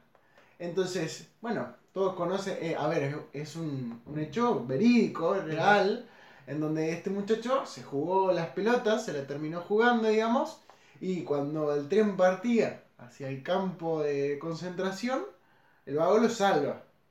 Salva a la gente. Claro, salva a la gente. Y lo interesante que fue producida eh, por eh, Steven Spielberg, Ajá. y actúa el vaguito este de, que siempre le secuestra a la mujer, al día hija. Eh, espérate que no me sale el nombre. Eh, Nian, Nian Espera, espera. Nixon. Sí. Ahí está, ahí está, ahí está, ahí está. ¿Cómo? ¿Cómo? No, no, yo no lo sé pronunciar tampoco. Liam Nilsson, sí. Liam Neeson. Después va a venir el Fabri y nos va a cagar pedo por Sí. cómo pronunciamos. Lo, lo mandamos a calentar el agua para el mate. Sigue, sigue. y bueno, ese es el puesto número. Puesto número 3. ¿Estás siguen hablando de la lista de Schindler? Sí, ¿cómo, Perdón, se, disculpe la radio audiencia, pero justo estaba haciendo mate. ¿Cómo se pronuncia? Nial Liam Nixon. ¿Eh? Liam Neeson. Liam Neeson. Liam Neeson. No, quiero hablar porque eh, la lista de Schindler es una película que a mí me gusta mucho, es excelente. Y. Es muy buena la película. Sí, no, es Lástima excelente. que. Era Eh, Steven Spielberg la peli. Es una película de Steven Spielberg. Sí. Y está muy bueno también porque Steven Spielberg eh, construye su re- mucha de su relación con el con el, judaí- con el judaísmo, con el judaísmo de sus abuelos y de sus padres a partir de esta película. Y hay una anécdota muy linda, es que la, la mujer lo le- la mujer de Spielberg le molestaba mucho el, todo el tiempo que él pasaba En la, en la producción de la película, prácticamente no veía a los hijos, no veía nada. Ajá. Y en un momento él le dice, bueno, te voy a invitar al set para que veas lo que estoy filmando, para que sepas más o menos lo que estoy haciendo. Y entra y era el momento de la grabación de la llegada de las mujeres al campo de, creo que era el campo de Treblinka, A ver si yo tengo acá. o de Auschwitz. No, eh, y claro, es toda esa escena donde están eh, posterior a, que- a cuando ellas hablan durante, en los barracones sobre eh, eh, si las iban a matar o no, o si era mentira o no. Entonces agarran y las mandan a todas a, a tomarse un. a supuestamente tomarse un baño, las Ajá. hacen entrar a todas en, el, en las duchas. Y hay un momento que se apagan todas las luces, todas empiezan a gritar. Hay como un par de segundos de donde no se sabe qué va a pasar y empieza a caer el agua. Y cuando la mujer ve esa escena, se, da, se pone a llorar, se da cuenta de todo lo que, lo que estaba haciendo él y de, de ese momento no, no le. No, como que no le dijo más nada. Casi se me escapa, no le rompió más la pelota. No, no, no. A ver, pues que eso te habla de lo que era, lo, lo emocional que fue para, para Sí. Spielberg hacer esta, peli, esta película. Sí, me- Eh, Yo, si, eh, si no tengo mal la- anotada, la- anotada, si no tengo mal la anécdota, los, los abuelos de él escaparon de, de Alemania para- durante esa época, se exiliaron de, de Europa en esa época. Eh, él salvaba a. La, la lista, perdón, porque yo no la vi la peli. Él salvaba a, mm, a gente mayor o a niños. No, él yo había salvaba- leído mal. No, Eh, él no. salvó un montón de gente. Ajá. El- Pero igual el que hace poco un video del vago este que trabajaba en un orfanato. ¿A ese estás hablando? ¿Cuál? No me acuerdo, y no me haga pronunciar un apellido que no me acuerdo. Porque a Pero no, no, hace pero no sé quién, no sé quién, no sé de quién estás un, hablando. un tipo que, eh, o sea, cuando, digamos, a los pibes los querían mandar al campo, digamos, de concentración, el vago, pudiéndose salvar, dijo, no, yo voy con ellos, estuvo todo Ah, el proceso. ajá, es Claro. verdad. No, eh, sí, hay muchos casos como el de Schindler. El de Schindler se hizo famoso porque eh, uno de los supervivientes de la lista llamó. Eh, eh, ¿Cómo se llama? Eh, laburó mucho para que esa historia se haga conocida. Primero contactó al tipo que hacía la. la, eh, que terminó escribiendo el libro, después se puso en contacto con, con gente para hacer la película, con productores. O sea, le contaba que estu- estuvo produ- producida por Steven Spielberg, o sea, Sí, Una producción. ahí. Y, pero hay muchos casos que se, eh, se llaman los casos de los justos entre las naciones, por una, una frase del, del Talmud. Y hay muchos casos, eh, el caso de, si mal no recuerdo, un, un canciller portugués en España que le dio visados a, a un montón de judíos para que pudieran escapar, a un montón de, exiliados franceses para que pudieran escapar qué sé yo, es una historia está muy buena. La verdad que tiene un trasfondo muy lindo.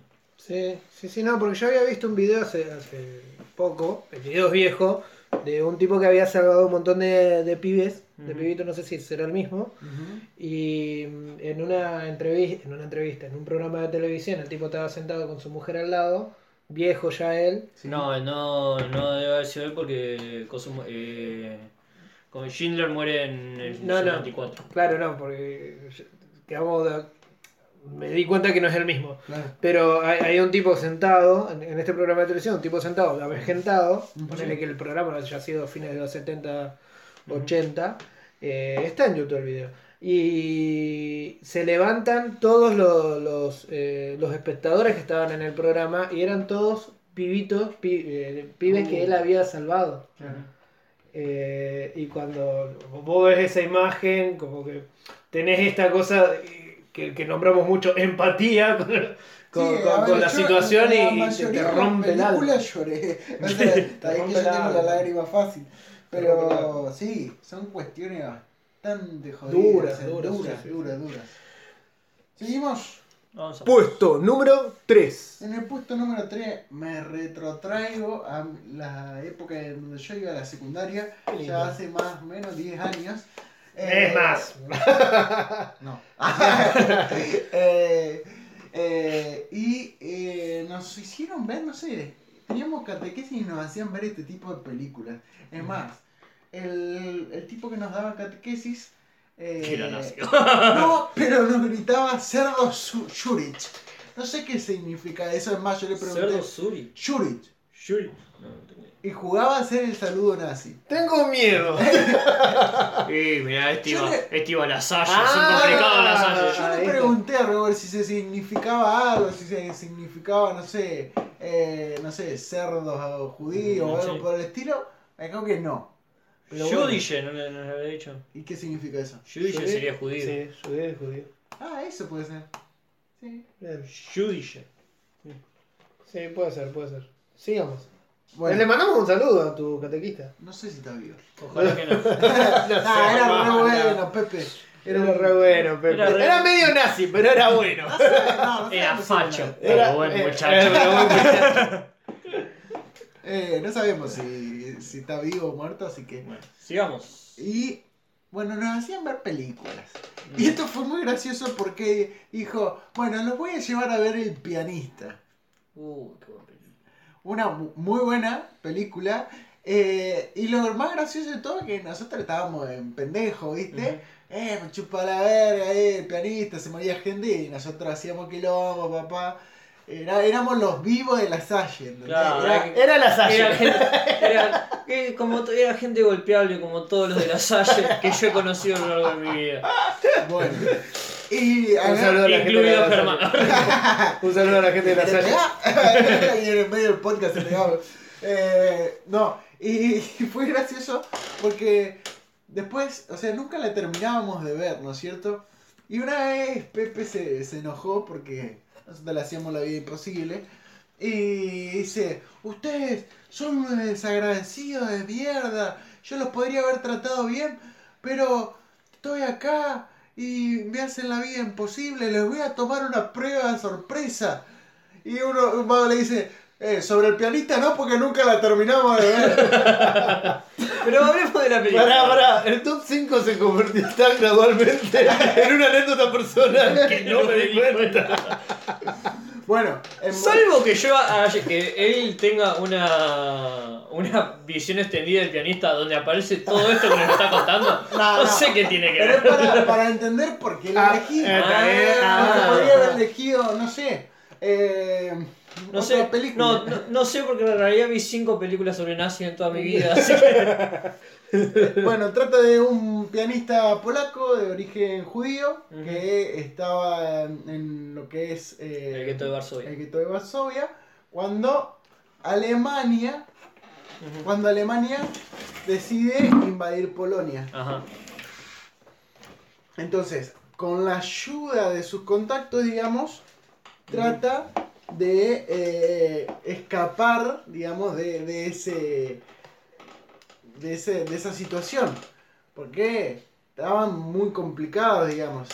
Eh, aparte, eh, bueno, de ahí sale, la- yo creo que si no lo vieron, de ahí sale la- el meme famoso, en donde a él lo agarran, digamos, y dice, no me maten, no me maten, soy, soy judío. ¿Y No. por, ¿Y por qué está vestido por- como un, es que, eh, como un soldado de las SS? Porque tenía frío. Tenía frío, claro. La famosa frase Sí. que, bueno, hicieron memes con la Argentina ahora, con todo, bueno. Claro. No, sí, el- el- la película es muy buena. Habla- sobre un caso real que es. eh, Él, a ver, eh, estas, eh, esta película también la tomé por eso. Porque son casos reales, digamos.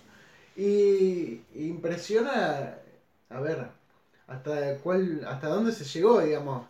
Eh, el- los sucesos, por ahí uno los cuenta, ve- vos ves la película y decís, ah, bueno, es ficción, ¿no? Pasaron Eso y, y realmente es lo terrible, digamos. Y la gente, bueno, después vamos a hablar- a hablar de otra película que también me hizo llorar mucho. Top 5 de películas que hicieron llorar. Gastó más en pañuelo que en, que en internet esta semana. Bueno, entonces, ¿seguimos? ¿Puesto? Puesto número 2. En el puesto número 2, una película de 1997. eh, Titanic. No, no, no está, No, pero- ni, no está ni cerca de, de la época. Pero había un nazi ahí adentro. había judíos. había judíos. no, eh, La vida es bella. Oh, Ah. Qué buena película. Un peliculón que, bueno, trata de una familia. De, tengo los nombres acá. eh, Guido. eh, Guido. Guido. Guido. Porque es italiano. Boludo, es Ah, italiano. es verdad, el actor es italiano. Que eh, también actúa en la película de Woody Allen. No importa. con amor. Roma con amor. Ajá. Eh, y eh, él con la esposa, digamos, van a parar a un campo de concentración y toda la película transcurre en, en- a ver, a ellos los separan, la madre va por un lado y él con el hijo queda en el otro lado y para que el hijo, ¿la vieron? Sí, No, sí, no, sí, no, no, sí, yo sí. Bueno, para que el hijo no sufra, digamos, para que el hijo no sufra esa situación tra- tan traumática, digamos, él decide como eh, contar- Crear un juego. Claro, Contarle al hijo que todo eso que está viviendo ahí es un en juego. realidad es un juego. Y es bastante, bastante turbio ese juego. Eh, y, y a ver, hay una cuestión, ya voy a- aprovechando que vos la viste, Fabri, que es una cuestión que es interesante sobre el final. Sí. Al final, digamos, él termina eh, muriéndose para salvar a- al hijo. Alerta spoiler. Ah, lo decía, lo decía después. Eh, para salvar al hijo. Y entonces, bueno, es, es tremendo, digamos, porque él hizo todo eso hasta dar su propia vida. Y entonces, eh, eh, el filósofo este que... Slavoj Zizek. Ajá. Que no iba a pronunciar el nombre porque imagínate, es la voz, el Avo el claro. el, el filósofo de moda. Sí. Es el, el, No, aparte ya lo dije. es el por- Chanel número 5 de la filosofía. No, pero aparte ya lo dije. ¿Qué? Yo estoy haciendo eh, todo un trabajo interno para que en algún momento lleguemos a hablar sobre la guía de la ideología perversa. Eh, la película de Zizek, que trabaja a partir de, o sea, muestra cómo actúa la, la ideología a través de distintas películas. Bueno, el vago es lo que, lo Que que analiza dice- cómo actúa Zizek.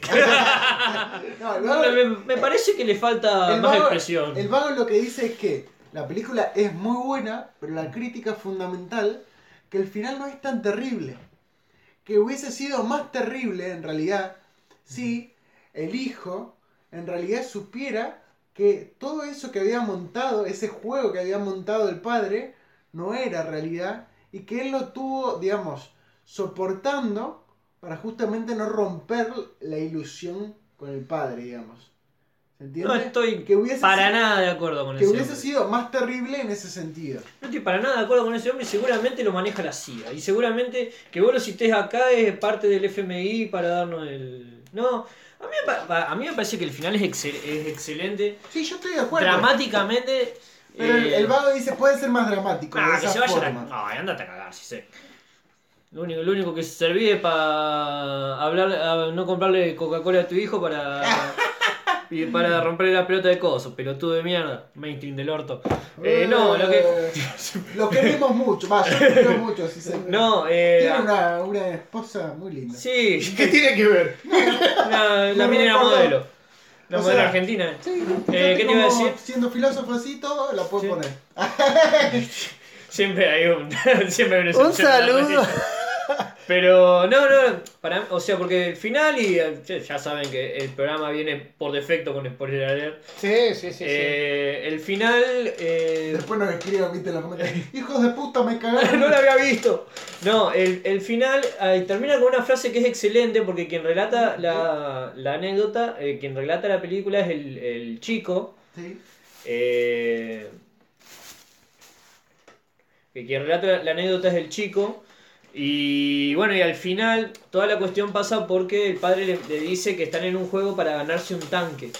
Ajá. Y el chico, cuando, después de que matan al, cuando matan al padre, después el chico lo sale a buscar y cuando sale lo que termina viendo es la liberación del campo ¿Por? y la prim- ¿eh? por el ejército norteamericano Claro. y lo primero que ve cuando sale, cuando se asoma al campo, ¿qué es? Un tanque. Un ¿Y tanque. cuál es la última frase de la película? Mi, pap- eh, mi papá tenía razón, habíamos ganado. Eh, Ajá. Entonces, como es excelente, es excelente. ¿Qué mierda más querés sé? Eh, Te para no llorar. Te golpearía. Bueno, mientras, mientras corto la factura. Sí, no, el ruido que escucharon recién era, no era interferencia, era una bolsa. Ay, ruido. ¿Cómo es que nos dijeron? Ruido. ruido blanco. Claro. Eh, El una ruido bolsa. blanco es el aire acondicionado. que nos cagamos de calor. Ahora nos cagamos de frío. Pero bueno. No hace No, frío. más o menos, no, acá entra. Ah, ¿verdad? ¿Está prendido? No, no. No, vos sos vos, pues un poquito nomás. Dime- Bueno, bueno, un saludo a la gente, Gracias. al colectivo. Gracias. Hola, nadie. Hola, Inay. Pero bueno, sigamos Eh, muchachos. Puesto número uno. En el puesto número uno se me acaba de bloquear el celular y tengo, No vi nunca esa película. tengo la mano sucia. El puesto número uno, Bastardos sin Gloria. Malditos bastardos sin gloria. Eh, bueno, la película transcurre en el medio de la Segunda Guerra Mundial, durante eh, la ocupación de Francia por los alemanes. Eh, bueno, tenemos como varios pr- protagonistas. En primer lugar, mi personaje favorito de todo el universo, el coronel Hans Landa. Eh, Gran defensor. sí. Gran defensor, por sobre todas las cosas. Qué hijo de puta. Ya. Claro, y después tenemos a su, su mayor enemiga, que es una joven judía, Yoyana, que eh, puede escapar de, eh, de este... Estoy trabada. O, o comés o hablás de la película. Si no, si no la cuento yo, la cuenta Mariano, boludo. Así que. No, Germán si quiere terminar de hablar de la película para comer la pantalla que tiene en la mano. Claro, A ver, la película sigue dos historias. paralelas. Dos, dos o tres historias paralelas. La primera, la primera historia es la de Hans Landa, que fue que labura, que es un coronel de las SS, que labura buscando, ju- buscando judíos en Francia. La otra es la de Yoyana, una judía francesa que, cuya familia es asesinada por Landa. Y la tercera eh, historia es la de eh, este grupo, esta especie de grupo de élite llamado eh, los, Los Bastardos. los Bastardos sin Gloria, que son un grupo que se dedica a cazar, eh, se dedica a cazar altos jerarcas nazis a lo largo de... Y que son soldados y judíos. que son soldados judíos emigrados en Alemania. Esas son las tres, las tres historias en general. Comandado por Brad Pitt. Y si Claro. sos comandado por Brad Pitt. Que en, un- en una actuación muy buena de Brad Pitt. Sí. Es excelente como actúa en esto. Sí, yo creo que viene, eh, ¿cómo se llama? El Club de la Pelea y después viene esta. Sí, en... Y Troya. que, que, que iba a decir, no, bueno, y la película, la película históricamente no tiene nada que ver, o sea, es una, partiendo de la base de que Hitler se muere. Eh, Spoiler alert. spoiler, eh, pero no, está muy buena la película. Sí, listo. ¿Es más? Sí, bueno, no- yo quiero agregar, la... yo quiero agregar una, una, una, peli- una Ah, película sí, tenía un montón, pero bueno. eh, que es eh, The que es la caída, con No Bruno la Gans. puse porque no me. Es un peliculón. No, hicieron muchos memes después cargándose de Unión que. claro. No, escuchá. Pero no, fue. pa- para mí, si hubiera hecho yo, ese está en el primer puesto. ¿Cómo se llama el, el- El segundo estaría lista. el- el actor eh, el actor de lo que es actor en Los Simpsons, que es la, la parodia de Terminator, la parodia de Schwarzenegger? Ay, ¿cómo es? Rufus Tatum es el boxeador. Eh... Ay, no puede ser no. Eh, Rainer Wolfcastle. Ah, ese, ese y la película contra los judíos nazis. Los, Los- los judíos nazis, los- los, los comunistas los nazis. comunistas nazis. También, ¿eh? Ahí Ah, Lo bueno. nombramos, lo nombramos por ahí. Bueno, señores. Bueno, señores, eh, te voy a relevar hasta que tragues. Ahora eh, vamos con el tema principal, que son canciones políticas. Una lista, hicimos una lista sobre de categorías. Eh, eh, jugamos a hacer el Martín Fierro. ¿no? jugamos a hacer el Martín Fierro, pusimos una, una categoría, hicimos una terna interna. Una terna interna, ¿qué lindo Una suena? terna interna. Una terna interna entre nosotros mismos, pusimos canciones en nuestras cabezas y hicimos y decidimos No, una canciones de nuestra cabeza no, canciones de, artistas. De artistas, de artistas. No es que nos No, pusimos, pus- pusimos- pusimos a componer canciones políticas para el podcast. no hay tanta producción de No había que hacer eso. Oh, yo tengo la guitarra acá. Eh, pusimos canciones en nuestra cabeza, dije, y ahí salieron unas seis, seis?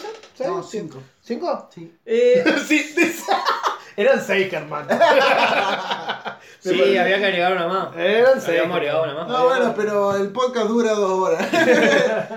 Eran, eran, eh, Pero yo ya me tengo que ir. eran seis canciones. Y, y, y bueno, y, y No, aparte no, eso, eh, yo igual no, no hice seis. Yo puse un par.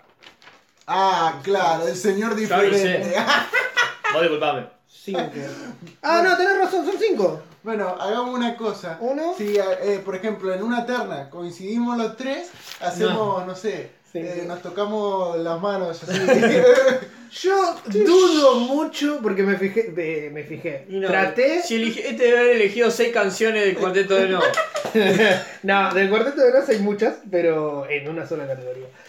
Eh, pero no, eh, yo traté de elegir canciones que ustedes no elijan. ah, yo también. Eh, Yo elegí las canciones que me gustaban a mí, ustedes los parió. eh, pero bueno, eh, ¿cuáles son las categorías, Fabri?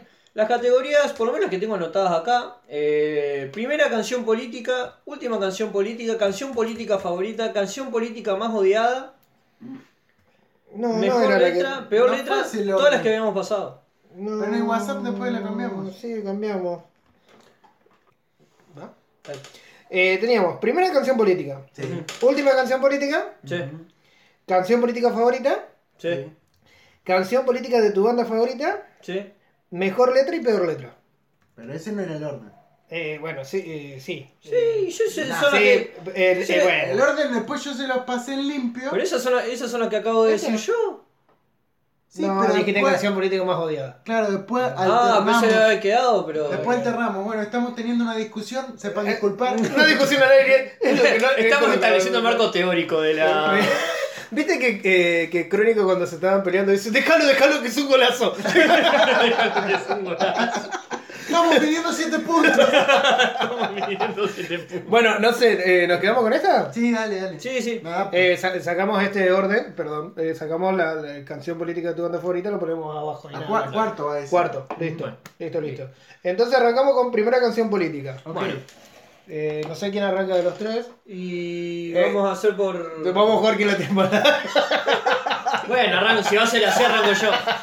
Bueno, yo la, Dale, la primera canción, la primera. Mi elección para esta categoría es una canción que se llama Basta para mí, de los Caballeros de la Quema. Es una canción de su disco Fulanos de Nadie, el año 2000.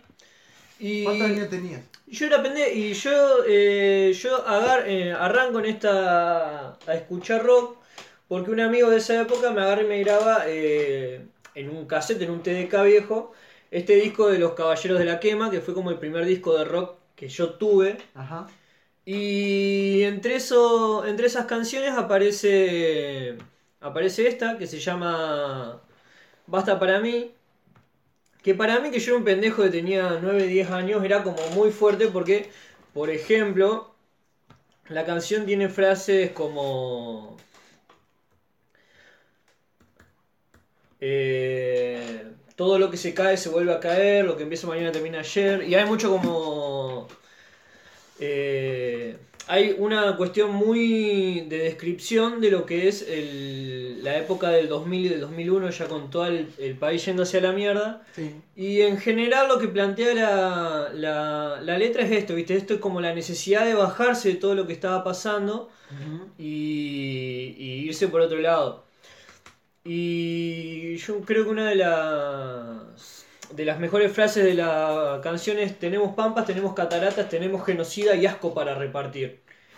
O sea, eh, eh, si bien los Caballeros de la Quema eh, son más que nada conocidos por canciones bastante de amor, como Avanti Morocha o Oxidado, qué sé yo, también en la época previa, tienen, y también en esta, pues este es el último disco que sacaron, tienen como canciones muy, muy de letras muy fuertes, muy, muy, muy virulentas. Y lo que tiene esta canción es que hace como una descripción eh, bastante de, muchas cosas que uno podría seguir identificando con lo que es, digamos, el estándar de...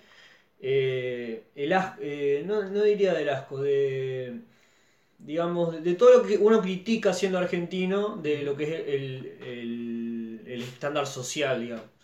La cuestión del odio a los... qué sé yo, tiene una frase acá que dice, guarda vecina con los bolitas, vio qué tragedia la doña Lady D. O sea, que Sí. habla de eh, que está de todo esto que están siempre pendientes de lo que pasa afuera o de toda la cuestión esta como con máxima sonriguita que sé yo y no se fijan en lo que tienen al lado. O sea, es una es un tema muy bueno y para mí, que yo en esa época tenía 9, 10 años, es era como una canción fuerte, porque además eh, eh, es una canción muy directa en un montón de cosas. ¿Cómo se llama? Eh, Basta para mí, de los Caballeros de la Quema. A mí, de los caballeros de la Quema. Lo voy anotando porque hay canciones que yo no escuché, entonces. Bueno, entonces, vos, Germán, ¿cuál elegiste en esa categoría? Eh, mi primera canción política fue La Marcha de la Bronca de Pedro y Pablo. Y la escuché. Eh, ¿Séptimo? Teníamos a Daniel Forastieri como profesor de música y nos hacía escuchar rock nacional. Y. ¿Te tomaste una clase, Germán? Está, está bien, Germán. Activa un poco. Activa un poco, Germán. Bomba, bomba. Vamos, vamos, No, vamos. vamos eh, A todo ritmo. No, no, no, bueno, eh, me estoy. Ah. y se quebraba en el. Me acuerdo mucho de esa época. Claro, ¿sabés cómo quiero volver? Bro- eh, ¿Bronca era? Marcha, de la Bronca. Marcha de la bronca. Pedro y Pablo. Sí, sí, ya, ya sé cuál es. Mm, bueno, bueno. Y bueno, está muy buena la letra, porque sobre todo en el contexto que, que salió, digamos, eh, sale en el año 1970, eh, y la canción se puede aplicar en un momento, en todo momento, es esas canciones que vos la escuchás y, y Y sigue actual. sirviendo, digamos, y, y, digamos, básicamente porque es, es una, una marcha, digamos. Eh, voy a leer un pedacito eh, y voy a intentar cantar. Eh, marcha, un, dos. No puedo ver tanta mentira organizada sin responder. Un, dos. Con voz ronca, de bronca, mi bronca. Esa bronca que se puede recitar. Y bueno, después. Em, Vas a cantar todas. sí. Sí, Ah, bien, no, bien. no le arruinamos a la gente el tema antes que lo escuche. Bien, bien. Eh, bueno, bronca. Eh, Eh, ¿Hay alguna frase que vos diga, esta frase me gusta? A ver, eh, sí. Pero que no. La, la o- primer o- fra- la o- primer frase de la canción ya es una genialidad. Claro, Sí, por eso no Bronca cuando ríen satisfechos Gracias. al haber comprado sus derechos. O Es, sea, genial. por, eso, bueno. por eso empecé. Arranca así la canción. Por eso. Después a mí me gusta esta, eh, con la de espada no dominan y con el de basto te entrará y, y, y toma. Eh, Bueno, bueno turno, señor. eh, en mi caso, pude, pude haber elegido un tema que yo. de- sí. ¿Cómo? No, ampliemos más. Ah, ok. Eh, ah, yo le decía todo lo contrario. Claro. que, no bueno. cante. No, no, no. No, pero tratemos de, de extender un poco más. Claro, eh, justificar. como tuviste te hacían en el Claro. examen, justificar. no, eh, pude haber elegido eh, Industria Argentina, Made in Argentina, pero ya hablamos de ese tema en uno de los podcasts, eh, que es de Damas Gratis, que habla sobre eh, todo lo que pasó en el 2001. Bueno, pero yo me quedé con eh, un tema que no, no, es- no, no es- no son argentinos, es Molotov. Oh. Molotov del 97. Molotov, eh, el primer disco de Molotov, de- que se llamó ¿Dónde, juega- ¿Dónde jugarán las niñas? Sacó varios temas que, que pudieron haber entrado en esto, que fueron Frijolero y Voto Latino. Ujú, Son claro. muy buenos temas. Eh, los dos eh, refiriéndose a, a la opresión o por ahí la- el- el, eh, lo que sufrían los mexicanos en, en- en tierras eh, ajenas. Claro. eh, Che, no hablamos de lo que pasó en México, bueno, no importa. No importa, después lo hablamos. Eh, bueno, pero me quedé con eh, the Power. Eh, the Power es un tema que tira, como vos decís, con Ah, bronca. Pero aparte te da pa- como para hacer poco. Tira con bronca. eh, yo tenía, en año 97, yo tenía 9 años. En el 97, ponerle que este tema lo haya escuchado en el 2000, con 11 años. Y fue el primer tema que donde uno visualizaba eh, lo político en una canción. Claro. Eh, porque viste que uno, yo soy santafesino, siempre escuchábamos cumbia y, y- y no. No. Yo no. No, no, bueno, yo soy santafesino y bueno, y, y bueno, y era el primer tema que, que, que escuchaba un tipo decía, hay que cambiar al gobierno de nuestro país. Claro. Eh, ahí Pero era México. era México, era México, no era acá. Y bueno, y hay una, una, hay una de las frases que nos describe, nos describe a nosotros también, ¿A mí? eh, a, a- a- a- a- a lo- a los países a los países que tienen riquezas eh, eh, riquezas naturales y que son pobres Eh, dice porque no nacimos donde no hay que comer no hay por qué preguntarnos cómo le vamos a hacer. Es, es esa frase es muy buena es como pegada ahí y, y- y que, que más me encantó. Y dice porque fuimos potencia mundial somos pobres nos manejan mal Yo me acuerdo. eh, es bastante Me, directo. me hiciste acordar a, en mi momento cuando íbamos con el U a, a tribus, karaoke, y estos temas, este después, ellos tienen el poder y lo van. y ya era como. era, Ya, se arrancaba Sí. para hacer Los que, cantaban, los que cantaban eso y después decían que los negros hay que matarlos a todos. Pero Sí, sí. obviamente, después fuimos y votamos a Macri. Eh, no, eh, fíjate que cuando dice hay que arrancar el programa de raíz y cambiar el gobierno de nuestro país, ni siquiera es una cuestión anarquista. No, no, no, no, no pasa por un lado de No dicen romper, claro, eh, de romper toda clase de poder. Ellos dicen cambiar esto. Hace 75 años que lo tenemos. Eh, eh, claro, era Sí. directamente contra el PRI. Y bueno, y después eh, una otra frase, y termino con esto, que nos llevan por donde les conviene y es nuestro sudor los que los mantiene. Es Sí. senc- directo, sencillo y es un tema que, para- eh, que fue una de que- primeras temas que yo escuché. Y que además ti- tiene un estribillo que es como la, la Sí. carta de presentación de la Sí, canción. sí, sí. A mí de Molotov me gusta más eh. Hit Me. Hit Ah. Me, que es como... Me, que es la parte Power 2, de es la parte este. 2 y pero y que a mí me gusta más porque la letra eh, ya es mucho es, Es mucho más directa. es mucho más directa es mucho más está mucho mejor desarrollada Sí. y además el- la, la música en sí es muy buena porque es un tema bastante denso bastante oscuro y que tiene también Luego de- miro al pecero que va medio en pedo jugando carreras con los pasajeros. Dije que no iba a cantar. Ah. ¿Qué pasa? O sea. Dije que no iba a cantar. O sea, a mí me dejaron solo cuando tuve que echar la bronca y porque la, porque la marcha de la bronca tenés que tener como tenés que estar muy bien afinado para Encima- Estos son mexicanos. Claro, encima la canté como el orto. Bueno, eh, bueno eh, seguimos con la otra que era Última canción política. La última canción política es una banda que eh, yo lamentablemente, no digamos lamentablemente, sí dígame. Pido, pido, pido, levanta la mano. Ajá. ¿Querés ir La primero vos? última, eh, no, la última, porque no, capaz que sobre, no entendí bien la, la categoría. La última canción política, ¿es la última que escuchaste? Claro, la última canción como que se te pegó. Perfecto. Eh, ¿Qué? Bueno, como que lo escuché. Vamos no, a ponerle no, que es, se no es- la última que no, eh, no es la última que escuchaste arriba del auto, Mariano. Venía escuchando la radio y. Eh, dale. La última canción eh, política que yo conocí, la conocí hará dos o tres meses. El, el proceso fue así. Yo estaba, estaba boludeando en, eh, en YouTube y en el medio de coso eh, me puse a escuchar un... Me puse, me puse a, escuchar unas canciones de, de The Clash. Porque eh, no estaba en mi computadora, estaba en otra computadora, me puse a escuchar The Clash y en un momento salta hacia abajo una, una canción que yo ya conocía, pero como que nunca le había dado bola. Entonces pongo era Cleaning the Name de Rage Against the Machine.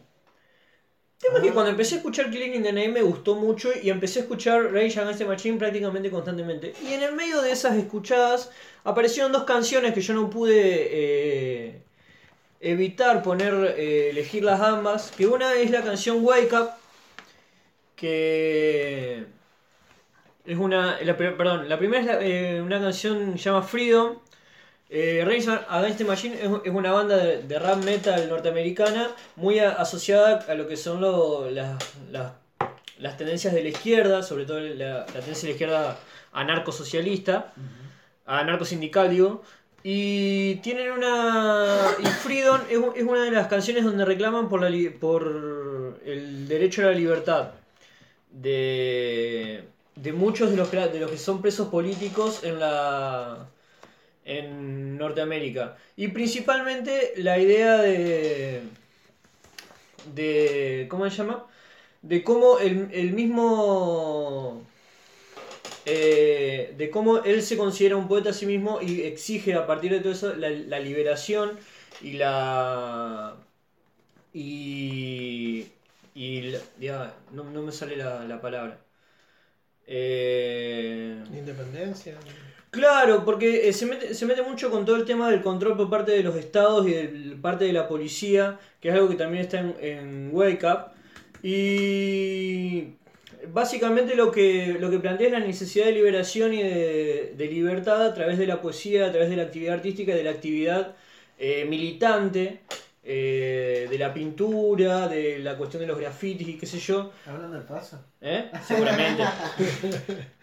Pero sí, eh, y principalmente la cuestión de, él, del, del rapeo y de toda esa cultura eh, que hay sobre eh, alrededor de eso. Y Me gustó, me, gustó mucho, si bien la letra es bastante corta, es, es una letra que debe tener dos o tres estrofas, a diferencia de otras canciones de, de Rage Against que son mucho más largas, pero tiene un riff al principio, el riff al principio es una genialidad y, y bueno, no, no podía no, no elegirlo. Y la otra canción, que si me esperan un segundo que no se me fue, la, eh, perdí la letra, acá está. Se llama Wake Up, es una canción que también, que a, a mí lo, lo primero que me pegó fue por... por también por el riff, el riff del principio. Y lo que plantea es también lo mismo, es incluso más que la otra, es una letra un poco más desarrollada, donde desarrolla esta necesidad de eh, hacerle entender a la gente de cómo los gobiernos, la policía, el sistema en sí, eh, eh, los- nos, controla, nos controlan y nos establecen para que, para que sigamos sus decisiones y cómo eso tiene que ser cortado a partir de la rebelión y de la necesidad de levantarse. Wake up significa levantarse. Y también dijo, vuelve con el tema de, de esto de la poesía y de la acción y de la acción individual, de la acción artística como una forma de eh, ¿cómo se llama? de eh, levantarse contra esa, esa eh, pelear contra la- la- el embrutecimiento mental, digamos. ¿De qué año son estos temas? Eh, estos temas son del primer disco desde el año 92. Ajá. Rage- el disco Rage Against the Machine. Y Wake Up tiene algo que está muy bueno, que en, en el medio tiene una parte que es una parte donde queda un poco solo. Y lo que, lo que termina siendo, lo que hace Zack de la Rocha es, en esta especie de bajado, de arpegiado que hay, eh, empieza a leer un informe eh, de la- del programa de contrainteligencia del gobierno de los Estados Unidos para neutralizar las, las ¿cómo se llama? las actividades de las organizaciones eh, pro de- eh, en pro de los derechos de los negros. Entonces lee todo eso y todo lo que plantea es eh, eh, principalmente neutralizarlos. Y la, frase unneutralize them queda como sonando ahí y después, y después la canción sigue con una coda final que es muy buena. Yo la verdad esas dos canciones las, recomiendo mucho. Eh, Against the Machine es una banda que yo empecé a descubrir, a- no descubrirla ahora, ya la conocía, pero como que a- recién ahora empecé como a, a darle mucha más bola de la que le daba antes. Así que, bueno, esas, esas son las, las últimas dos canciones mías. Señor Germán. Bueno, eh, mi última canción es una canción que, a ver, yo como que la redescubro, porque ya la conocía, digamos. Es la canción Inconsciente Colectivo de Charlie. Sí. Pero como eh, les comenté en el podcast que también grabamos acá en la casa del Fabri, eh, estoy bastante fanatizado con el disco que grabó Mercedes Sosa, Alta, Alta Fidelidad. Fidelidad. Eh, la versión de Inconsciente Colectivo por Mercedes Sosa me, me flashea mucho. Y son ese, ese tipo de canciones que cuando yo estoy bajón así, porque, a ver, todas estas cosas que pasan me afectan. Eh, y esto como que me da esperanzas, ¿entendés? Me refugio ahí en, en ese tipo de, de letras. Eh, básicamente es, encima, a ver, fue una canción que en su momento también debe haber, haber sido muy esperanzadora, pues fue en el año eh, 82, eh, en el primer disco solista de Charlie, eh, Yendo de la cama al living. eh, y me imagino que también en ese contexto debe haber sido muy esperanzador. Eh, no es que yo quiera comparar el PRO con la dictadura. Lo estás haciendo. Lo estás haciendo.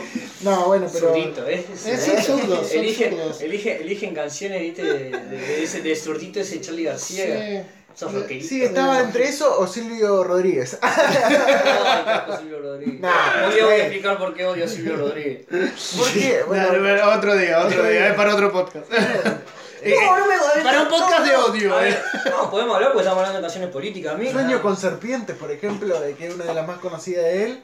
Canciones políticas. No, pero a ver, no, no es que a mí me, gu- Y- me no me gusta Silvio Rodríguez en sí, no es que tengo algo Ah, en contra musical- musicalmente-. No me gusta musicalmente. Musicalmente a mí tampoco. No. No, eh, a ver, a ver, yo no comparto eh, gustos musicales con vos, Fabri. No, no, No, no, yo escucho buena ni música, siquiera pero. No, Eh, pero porque yo escucho buena música, pero Eh, no, no, eh, no no- gusta. los cosas de la, de la trova no, no he encontrado ninguno. que Eso porque lo guste, financia la CIA, chicos. Y sí, La son financia la CIA. si, si las letras están Están en buenas, qué sé yo. de la si- propiedad. Que saquen un libro de sí, poesía. sí.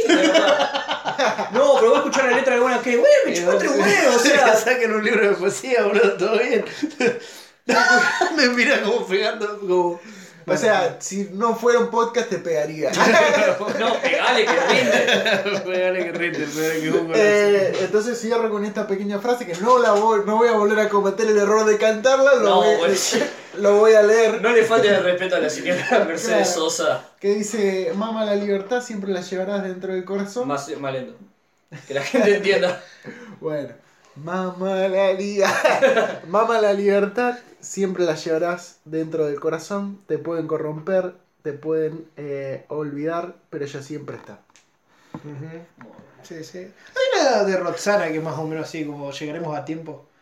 Sí, pero... Mira lo que. No, Sí, No, no, sí, no, no, no, no, no, la- no. la- en el mismo sentido, no. A ver, las comparaciones Yo- obviamente son. La- Las comparaciones siempre son odiosas. No. Yo la de Roxana, o sea, Roxana me acuerdo la de 678, es multiplicar es la tarea, es la tarea.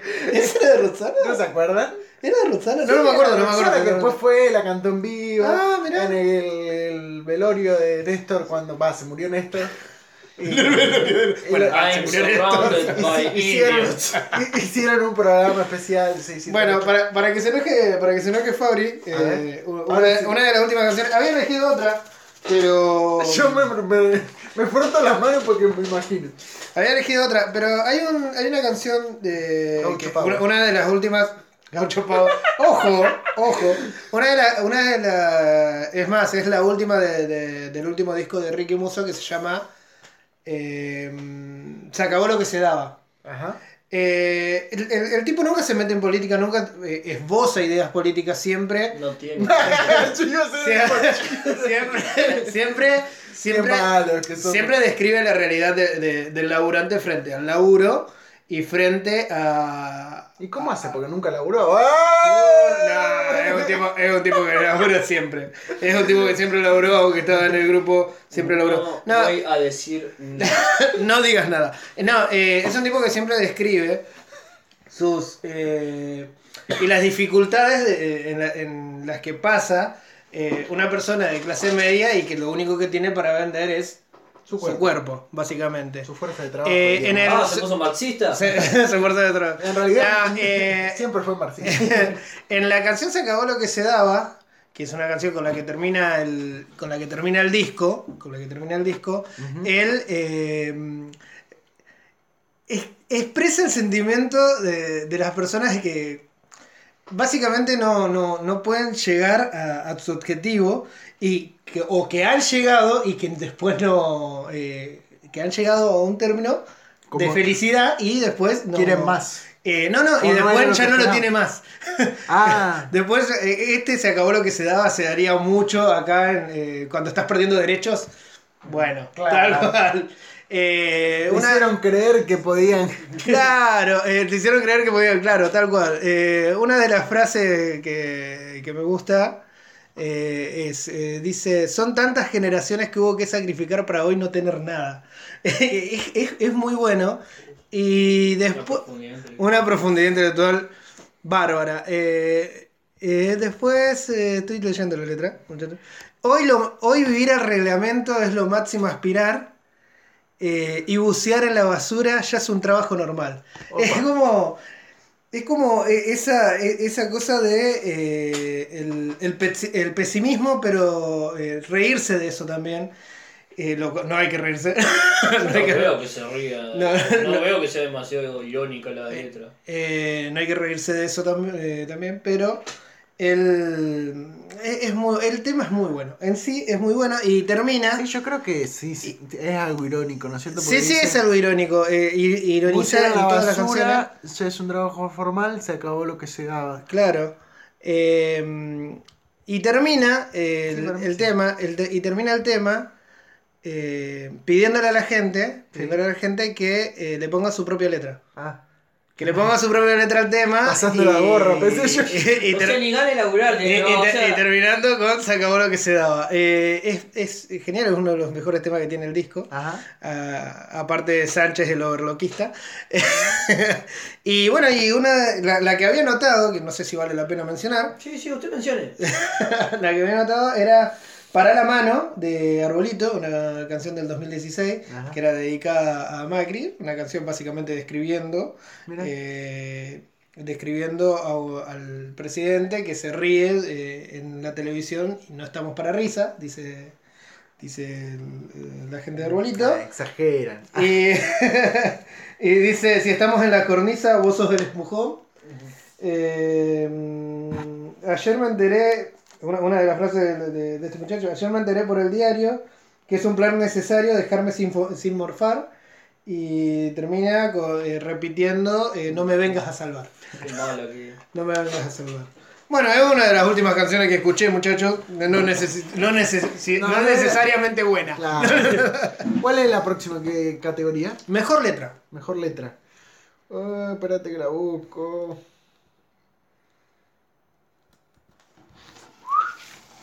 Quería ¿Arranco romper el yo? silencio. Bueno. Eh, de nuevo elegí dos letras porque no podía. ¿Querés que arran- eh, arranquemos así y terminás vos? Bueno, Como que confío que tu letra va a ser mejor.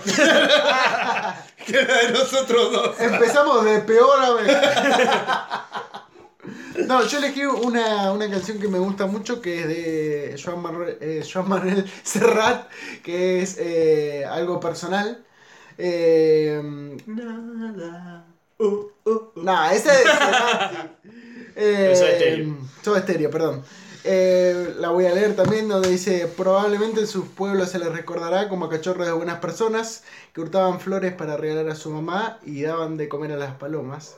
Probablemente que todo debe ser verdad, aunque es más turbio cómo y de qué manera llegaron a esos individuos a ser lo que son, a quién sirven cuando alzan las banderas. Hombres de paja que usan colonia y el honor para ocultar oscuras intenciones. Tienen doble vida, son sicarios del mal, entre esos tipos y yo hay algo personal.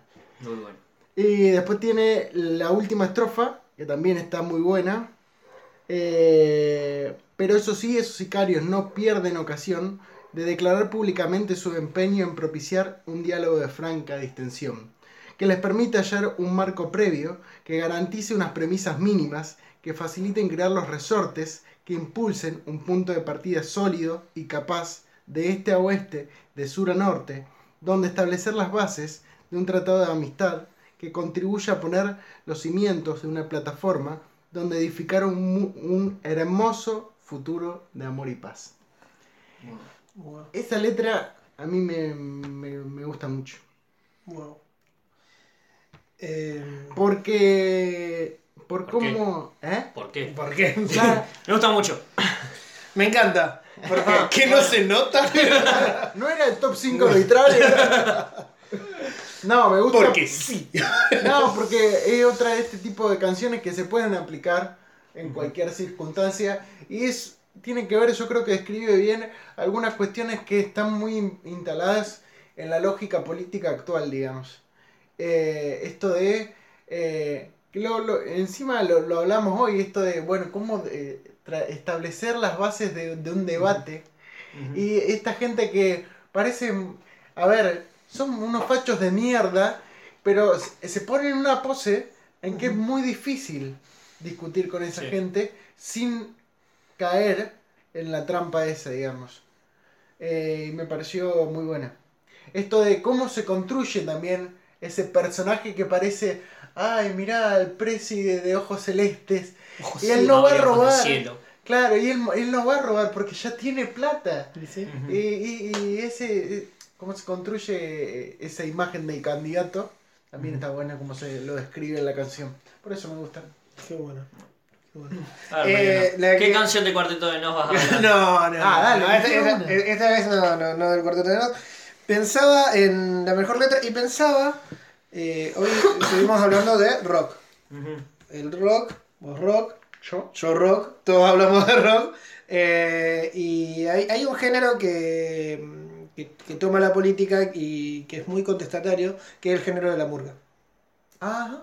Muy uruguayo. Eh, la murga uruguaya. Eh, hay, hay algunos que lo logran más que otros. Y me parece que la letra, esta letra que elegí, eh, es una letra que a mí, cada vez que la escucho me hace llorar. Perdón. Uh. Eh, Eh, no, vos, vos habías ido eh, cuando vino eh, la murga esta de... Agarrate Catalina. Rata Catalina. No, eh, una de- que es de. Rosario, que vino Ate. No, no, ¿No? no, no, no. Muy buenos eran los fue. Sí. Bueno, eh, este tema me hace. Siempre que lo escucho eh, eh, me genera. Me, me genera un, un sentimiento. Bueno, vamos de a ponerlo para que yo... No, no, no, lloré. Y es la letra, eh, la canción de La violencia de Rati Catalina. Ajá. Eh, eh, la canción es del 2011, creo que sale en el, en el disco Gente Común, donde hacen todo, personifican a la gente común, que se hablaba, se hablaba mucho de la gente eh, en los medios de comunicación, tanto en Uruguay como acá en Argentina también. Eh, se se habla como la gente como un ente. Sí. Y bueno, y ellos tomaron ese, eso, tomaron eh, todo, todo este bombardeo de la construcción de la sociedad que hace y la, eh, los medios de comunicación y lo transformaron en, en, en- en murga, como siempre hacen. Todo como siempre hace la murga. transformaron en rock. Como siempre ¿Pero hacen, una banda de murga? No. como siempre hacen eh, las murgas. Y la violencia eh, habla, comenta de cómo De la paz. ¿Cómo se, cómo se vive, cómo se vive la violencia de, de la forma, ellos también lo dicen mientras lo presentan, de la forma más cruda y hablan de la violencia desde la violencia. Ajá. Es, es lo que dicen ellos. Eh, no sé si quieren que les lea sí, sí, sí, sí. sí, porque no la conozco. Eh, empieza diciendo, vengo de la cabeza, soy una banda des- eh, descontrolada, hoy no me cabe nada, vas a correr porque sos cagón. Son todos unos putos, unos amargos, unos buchones, mandan a los botones, vinieron todos, se quedan dos. Hoy vas a correr porque sos ¿Qué cagón. hice sacar letra de los de siempre, bro? Ah, ¿no la escuchaste vos nunca? No. A escuchar. Hoy vas a correr porque sos cagón, con el culo roto porque mando yo. Voy a salir de caño y estoy re duro, estoy repasado. Eh, como ya estoy jugado, me chupa un huevo matarte o no. Mi vida es un infierno, mi padre es chorro, mi madre es puta. Vos me mandás la yuta y yo te mando para el cajón. Yo soy el error de la sociedad, soy el plan, el plan perfecto que ha salido mal. Vengo del basurero de este sistema, dejó, vengo del basurero que este sistema dejó al costado. Las leyes del mercado me convirtieron en funcional. Soy un montón de mierda brotando de las alcantarillas. Soy una pesadilla de la que no vas a despertar. Vos me despreciás, vos me buchoneás, pero fisurado me necesitas. Soy parte de un negocio que nadie puso y que todos usan. Es la ruleta rusa. En la, en la ruleta rusa yo soy la bala que te tocó. Cargo con un linaje acumulativo de misiadora. Y un arma que supura veneno de otra generación. Yo no sé quién soy, yo no sé quién sos. El tren del rebaño se descarriló. Ya escucho la sirena de la policía me está encerrando. Ya, ya escucho la sirena de la policía me está encerrando. Uno me está tirando, me dio la gamba, le di a un botón. Pasa mi vida entera como un tornado, escupiendo sangre. Mangas de hijos de puta me dieron justo en el corazón. Es una letra muy fuerte que... Sí, está fuerte. eh, cada vez que, que- que la escucho como... o sea, yo soy un pibe de barrio, ustedes también lo son. y estas realidades, estas realidades eh, la vemos todos los días. Y, y por ahí cuando, eh, cuando se hablaba mucho de la seguridad y de eh, a la cam- la- la- las campañas políticas eh, de presidente en el 2015, ¿2015 fue? cuando sí. asumió Macri. 2015 estuvo muy cargada del tema de la inseguridad, estuvo muy cargada de, eh, de masa pidiendo que vaya el ejército a los barrios, eh, Bueno, de, Macri que evidentemente metió la gendarmería en los barrios. Y Es impresionante hablando de eso porque uno ve, parece que van a la guerra, o sea, están entrando a los barrios Sí. como si fuera ahora esos tanquecitos que trajeron. Y vos decís, ¿para qué son necesarios? Eso es para amedren- amedrentar. amedrentar.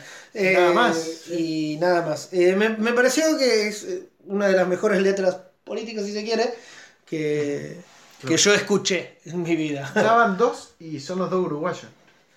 Sí. Guarda. Pero ahora vienen tres que van a poner de nuevo a la Argentina ahí donde debe estar. Y yo elegí tres, tres letras porque me parece que estas tres letras no podía elegir eh, una por sobre la otra porque me parece que encarnan diferentes cuestiones de, de la problemática política. No, no yo eh, armé estas ternas a partir de, de establecer eh, dos o tres ejemplos de cada uno. Primero para que me sea mucho más fácil a mí no tener que elegir una sola. Y segundo, porque me parece que las estas tres letras que voy a nombrar ahora tienen una carga política que como que no es una carga política burda y sin embargo es muy profunda. La primera de estas letras eh, se llama Contemplaciones, es de la banda 1917, es una banda de death metal argentino, eh, que para mí es la única persona eh, Alejandro Sabanaski, que es el, el cantante y compositor de las canciones, es el único tipo que líricamente le puede, puede pararse en un pie de igualdad con el Ricardo Iorio de Hermética. Cuando era bueno. Eh, por eso digo, con Ricardo Iorio de Hermética y de B8.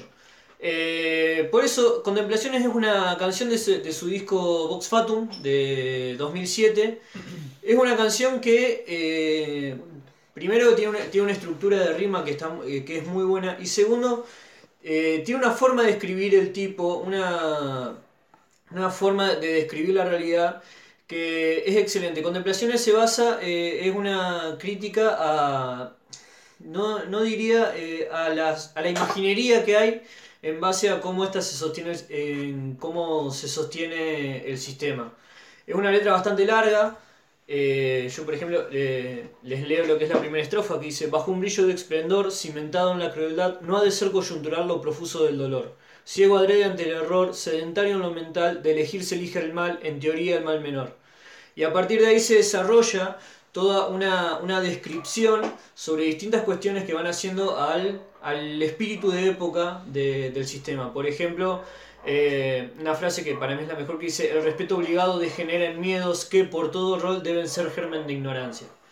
Eh, hay una, hay una crítica hacia la religión, eh, hay una crítica hacia los medios, hay una crítica hacia la imposición de los valores, hay una crítica hacia el sistema jerárquico. Tira mierda para todos lados los Eh, muchachos. claro, básicamente. y, es- y es excelente. Eh, viejo equilibrio se necesita aplastar para honrar al martirio. Ese es el tipo de letra. Yo lo podría leer tranquilamente si la amable audiencia santafesina me lo permite.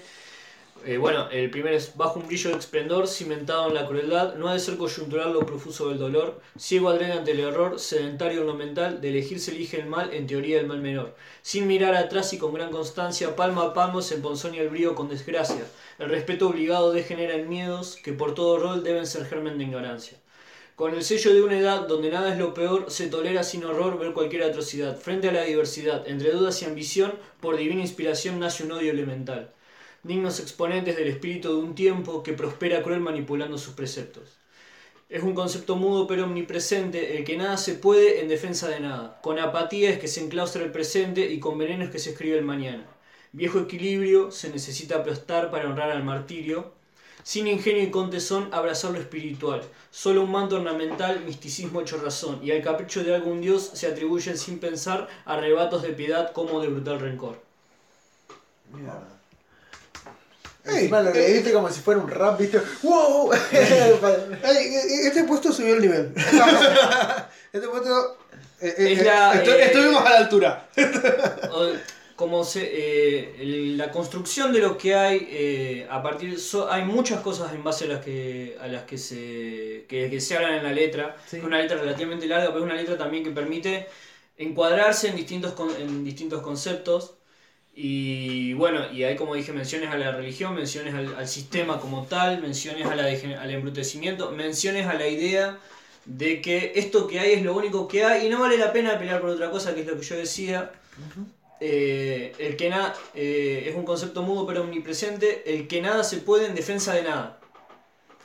Eh, así que bueno, en esta 1917 tiene un montón de letras así. Alejandro Sarange tiene una forma de escribir que a mí me encanta. Me parece eh, muy por arriba de los de, de cualquier tipo y que el único tipo que puede estar a su altura es Iorio y principalmente porque yo voy a practicar una defensa, una vindicación a Iorio, eh, viendo todas las boludeces que salió a decir en un momento. Eh, ¿Por qué uno le tiene cariño a Iorio? Lo tiene por cosas como esta. La otra canción que yo quiero nombrar, que para mí es, una de, es otra de las mejores letras de, de- que escuché en mi vida, se llama Memoria de Siglos. Es una canción del segundo disco de Hermética, del año 1991, se llama Ácido Argentino. Ácido. ácido argentino. Eh, es una letra donde lo que se describe es la esencia humana, cómo se ve la esencia humana y cómo esa esencia humana se relaciona mucho con el tema de eh, el, el lobo el hombre es lobo del hombre. Y esencialmente eh, toda la letra, la canción es una genialidad, y la letra eh, va así, la primera estrofa es, en lo que digo nadie se engaña, nos libramos del vencido, todos barremos con saña los ídolos caídos. Y a partir de ahí se empieza a desarrollar toda una cuestión de, eh, de la de la, naturaleza humana como una naturaleza absolutamente negativa, absolutamente, eh, digamos, caníbal. Y la verdad que, de nuevo, eh, leer toda la letra por ahí les va a dar más de lo que yo pueda llegar a decir. Eh, bueno, en lo que digo nadie se engaña, nos libramos del vencido, todos barremos con saña los ídolos caídos. No será siempre el primero, la humana limitación cambia capricho al puntero de, de toda competición. Olfateamos muchas cosas, entre prisas diariamente, son verdades deliciosas y verdades pestilentes. Nadie da nada de balde, sabelo. El, con, el candor últimamente está muy bravo, aunque la verdad escalde, sobran cadenas y esclavos. Libertad y sus vestigios, más vale ponerse a salvo. Muchos calzan gorro frigio solamente por ser calvos. Cubre el cuerpo cualquier capa, el placer también demacra, todo ser busca una tapa y cada cual, y cada cual cubre su lacra, cada cual su lacra oculta. Aunque en virtudes abunde y se juste inobjetable, cuando el humano se hunde siempre busca un responsable. A menudo nos engañan, escondidas apetencias, la culpa ajena es barata, regalarla no nos cuesta. La hipocresía propasa todo ejemplo en esta tierra, al asesinato en masa los hombres lo llaman guerra. Lamentablemente este tipo aparece ahora diciendo que a los que hay que matarlos a todos y qué sé Claro. yo. Pero un tipo que escribió esto, Igual, o sea, yo son, eh, son cosas que no, eh, no podría escuchar más de dos veces, digamos. Pues te, te deja hecho mierda eso. Ah, Pero no sí, puede lo tuyo fue todo muy No puede ser optimista. tan vendido. Sí, o sea, Sí, ¿cómo sí, salí de eso? Sí, sí, sí. Es como lo te digo, eh, ¿cómo Tenés salí que de esto? ¿Cómo salí también, de esto? también. Sí, no, la Son verdad. cosas muy fuertes, ¿entendés? entonces... Eh, Es como para ponerlo y, y hacerte mierda solo. No, Ah, además, además eh, musicalmente eh, la canción es, es muy buena, es, es una canción bastante lenta. Hermética se caracterizaba por ser un, un heavy trash, más, más heavy que trash, eh, rápido, pero en esta canción bajan bastante y queda Claudio Connor cantando esta letra eh, sobre un riff bastante, bastante lento y la verdad es, es excelente. Y la última, que por ahí capaz que está, es más accesible a ustedes, A ver. es una canción de su. ¡Ey, qué hijo de puta, boludo! Sí, sí, nos baja el precio. No, pero es accesible, es accesible a ustedes porque estos son temas de metal. Y ustedes no escuchan claro. metal ni aunque los mate. Sí, sí. Yo vengo de Julieta Venegas, así que usted... Y vos acabás de citar a Jean Manuel Serrat. Para que vean el, el popurrí que El tenemos. popurrí que Pero es un tenemos. tema que vos probablemente conozcas. Perdón, vos no, Mariano, porque a ver, no, no es un tema de cuarteto de nos. No, te pongo eso. Entonces no lo conozco. Dale, No lo conozco. Se llama Tribulaciones, Lamento y Ocaso de un tonto rey imaginario. Ah, sí. Pero así se llama la canción, ¿o no? no es que yo lo hice para. Pero la, la canción es una canción escrita, por supuesto, por Charlie García, como básicamente todo lo que es de Sui Generis. Ajá. Es de, del disco eh, Confesiones de Invierno, si mal no recuerdo. Y la canción, eh, como se describe en el título, eh, son las tribulaciones, lamento y ocaso de un rey imaginario. Y es un monólogo interno de un rey que va contando todo, eh, cómo es su historia, cómo él vive en la corte, vive rodeado de lujos, vive con, con, su, co- con todos sus cortesanos, con la gente, la, la aristocracia feudal y, y festejando, digamos, esa pertenencia y de golpe le empiezan a llegar como eh, sonidos, visiones desde afuera, eh, desde el otro lado del mar, donde dice que eh, me dijeron que atrás del mar el, eh, el pueblo entero pedía comida. Y a partir de ahí se empieza a desarrollar toda una cuestión que eh, termina, eh, termina con una cuestión de eh, este pueblo entrando y haciendo una revolución. Y el rey, bueno, escapa, enloquece y termina desnudo bailando en las colinas. Es una canción que es muy, es muy lenta, es muy buena. Es una canción que, que arranca que arranca como una de esas canciones de casi de, de cuento de hadas, ¿viste? Y después se va como empieza como a ver pequeñas grietas a lo largo de la letra. Por ejemplo, las primeras estrofas que dice yo era el rey de este lugar, vivía en la cima de la colina, desde el palacio se veía el mar y en el jardín la corte reía. Teníamos sol, vino a granel y así pasábamos los días, tomando el té, riéndonos y ahí viene la primera grieta que dice, ¿por qué murió la gente mía? Yo era el rey de este lugar aunque muy bien no lo conocía y habían dicho que atrás del mar el pueblo entero pedía comida. Eso, eso hacía mucho, esa, esa narración. Charlie García es un hijo de puta. Sí, Charlie García no puede hacer, no puede... eh, esa narración que parece que te está contando un cuentito Sí. y de pronto te, te- te- me empieza a Como- transformar en algo más macabro. Claro, como Mariel el capitán. Estaba pensando justamente en esa letra. Boludo. No, la, y la Lo verdad... siguen pegando abajo. No, lo Sí, siguen pegando empieza abajo. contando No, y- lo siguen pegando abajo, pero lo siguen pegando abajo se va... Es totalmente distinta a la construcción que se hace, por ejemplo, en Mariel esa- eh, y el capitán o en una hay un es como cisne. una, una situación muy. Aparte, el, el ritmo, ¿no es cierto? Sí. Es como. Ella toma el ascensor sin temor a que se caiga. Y vos ya estás pensando. Ah, Charlie. Sigue cantando. Pero ahí, ahí fíjate que. Ah, Sí, eh, pero afinó un poquito ahí más. afinó un poco más. Afinaste un poquito más, es verdad. Es verdad, es verdad. Y- Hay guitarras acá. Yo Sí, no, sí. no dijimos nada, pero hay guitarras acá. Sí, estamos, estamos en mi pieza, estamos rodeados de mis libros y mi guitarra. Yo cuando. Y mi estatua de. De De El muchacho de octubre. Muchacho de octubre. Pero bueno, eh, la canción empieza así hasta que finalmente, bueno, sigue, eh, no los oí, que vil razón les molestaba su barriga. Yo era el rey, así lo dijo Dios, yo era el amor, la luz divina. Yo era el rey de este lugar hasta que un día llegaron ellos, gente brutal, sin corazón, que destruyó el mundo nuestro. Revolución, cantaban las furiosas bestias, la corte al fin fue muerta sin piedad y mi mansión hoy es cenizas. Eh, bueno, después, y termina, yo era el rey de este lugar, tenía 100 capas de seda fina, estoy desnudo si quieren verme bailando a través de las colinas. Bien. O sea, todo eso que era una cuestión idílica, de golpe se transforma... había un, un cuento o una historia del rey este que. El rey desnudo. El rey desnudo, me acordé. No, pero ves que, Sí, sí. o sea, Charlie tiene eso de empezar a tomar cosas que. y te convierten en la canción de la puta madre. Claro, por ejemplo, una hay un cisne que arranca haciendo. que es como una, una ave y un cisne están en un lado y se conocen y se empiezan a amar y después uno de los dos se muere y termina la canción. Yo decir la careta de tu madre. No, pero si yo llego a tener un hijo, las canciones de cuna van a ser esas. y después salía, viste. Pero bueno, disculpen, disculpen lo largo, pero la verdad eh, eran letras. Sí, sí, sí, sí, no. No, no podía. Tenías que elegir una, carajo. y lo Pero. No, pero valió la pena. Valió Sí, la pena. valió la pena, valió la Bueno, pena. Sobre todo la Esta- última, el resto no. ¡Ah! Eh, bueno, vamos a tratar de hacer el próximo eh, un poquito más rápido, que es, y lo vamos a hacer más rápido, que Sí. es peor, Peor letra. Bueno, la Bueno. peor. Eh, yo creo que tengo la peor. A ver. No, yo no, yo- tengo una. Yo tengo una. que Empezamos no- primero, que empezamos no hay primero. for- yo tengo. Yo te elegí dos. A ver vos. Eh, una es que, que yo no creo que haya forma de que vos puedas superar lo mala que es esta letra. A porque ver, vamos a pelear. Es una canción de Flema, yo creo que esto yo lo conté, que yo tengo, Sí. yo tengo un estándar para las canciones de punk, Ajá. de cómo deben ser las, las buenas letras de punk y las malas letras de punk.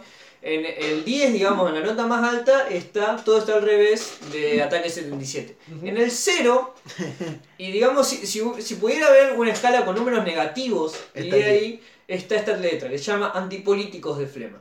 A ver. Antipolíticos de Flema no tiene letra. Ah, bien.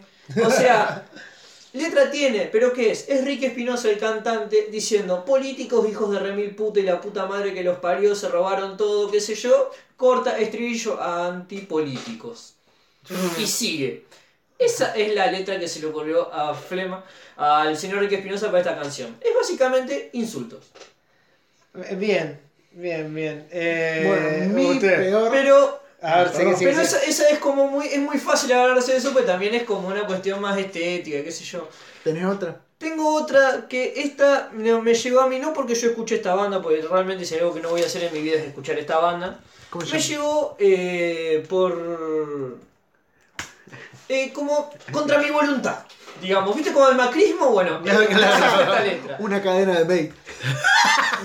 Se llama eh, Gobiernos Procaces. Es de la gente de las pastillas del abuelo. Ajá. Yo estaba en la letra, yo fui al, al Cosquín Rock del año 2015, estaba ese día con mi remera de Hermética, de quien hoy acabo de leer una letra, y ustedes se dan cuenta que en un momento voy hacia el escenario principal, estaba tocando esta gente, que no voy a decir que es una banda, pues es una falta de respeto a las bandas, Claro. y empezaron, vamos a cantar una canción sobre la realidad que nos, que nos rodea. Empezaron con esta canción que se llama Gobiernos Procase, que tiene absolutamente todo lo que para mí está mal en una letra política, que ¿qué es? Lo burdo Y yo te iba a decir los lugares comunes. y los lugares comunes. Eh, uy, voy a... No, pues me pone...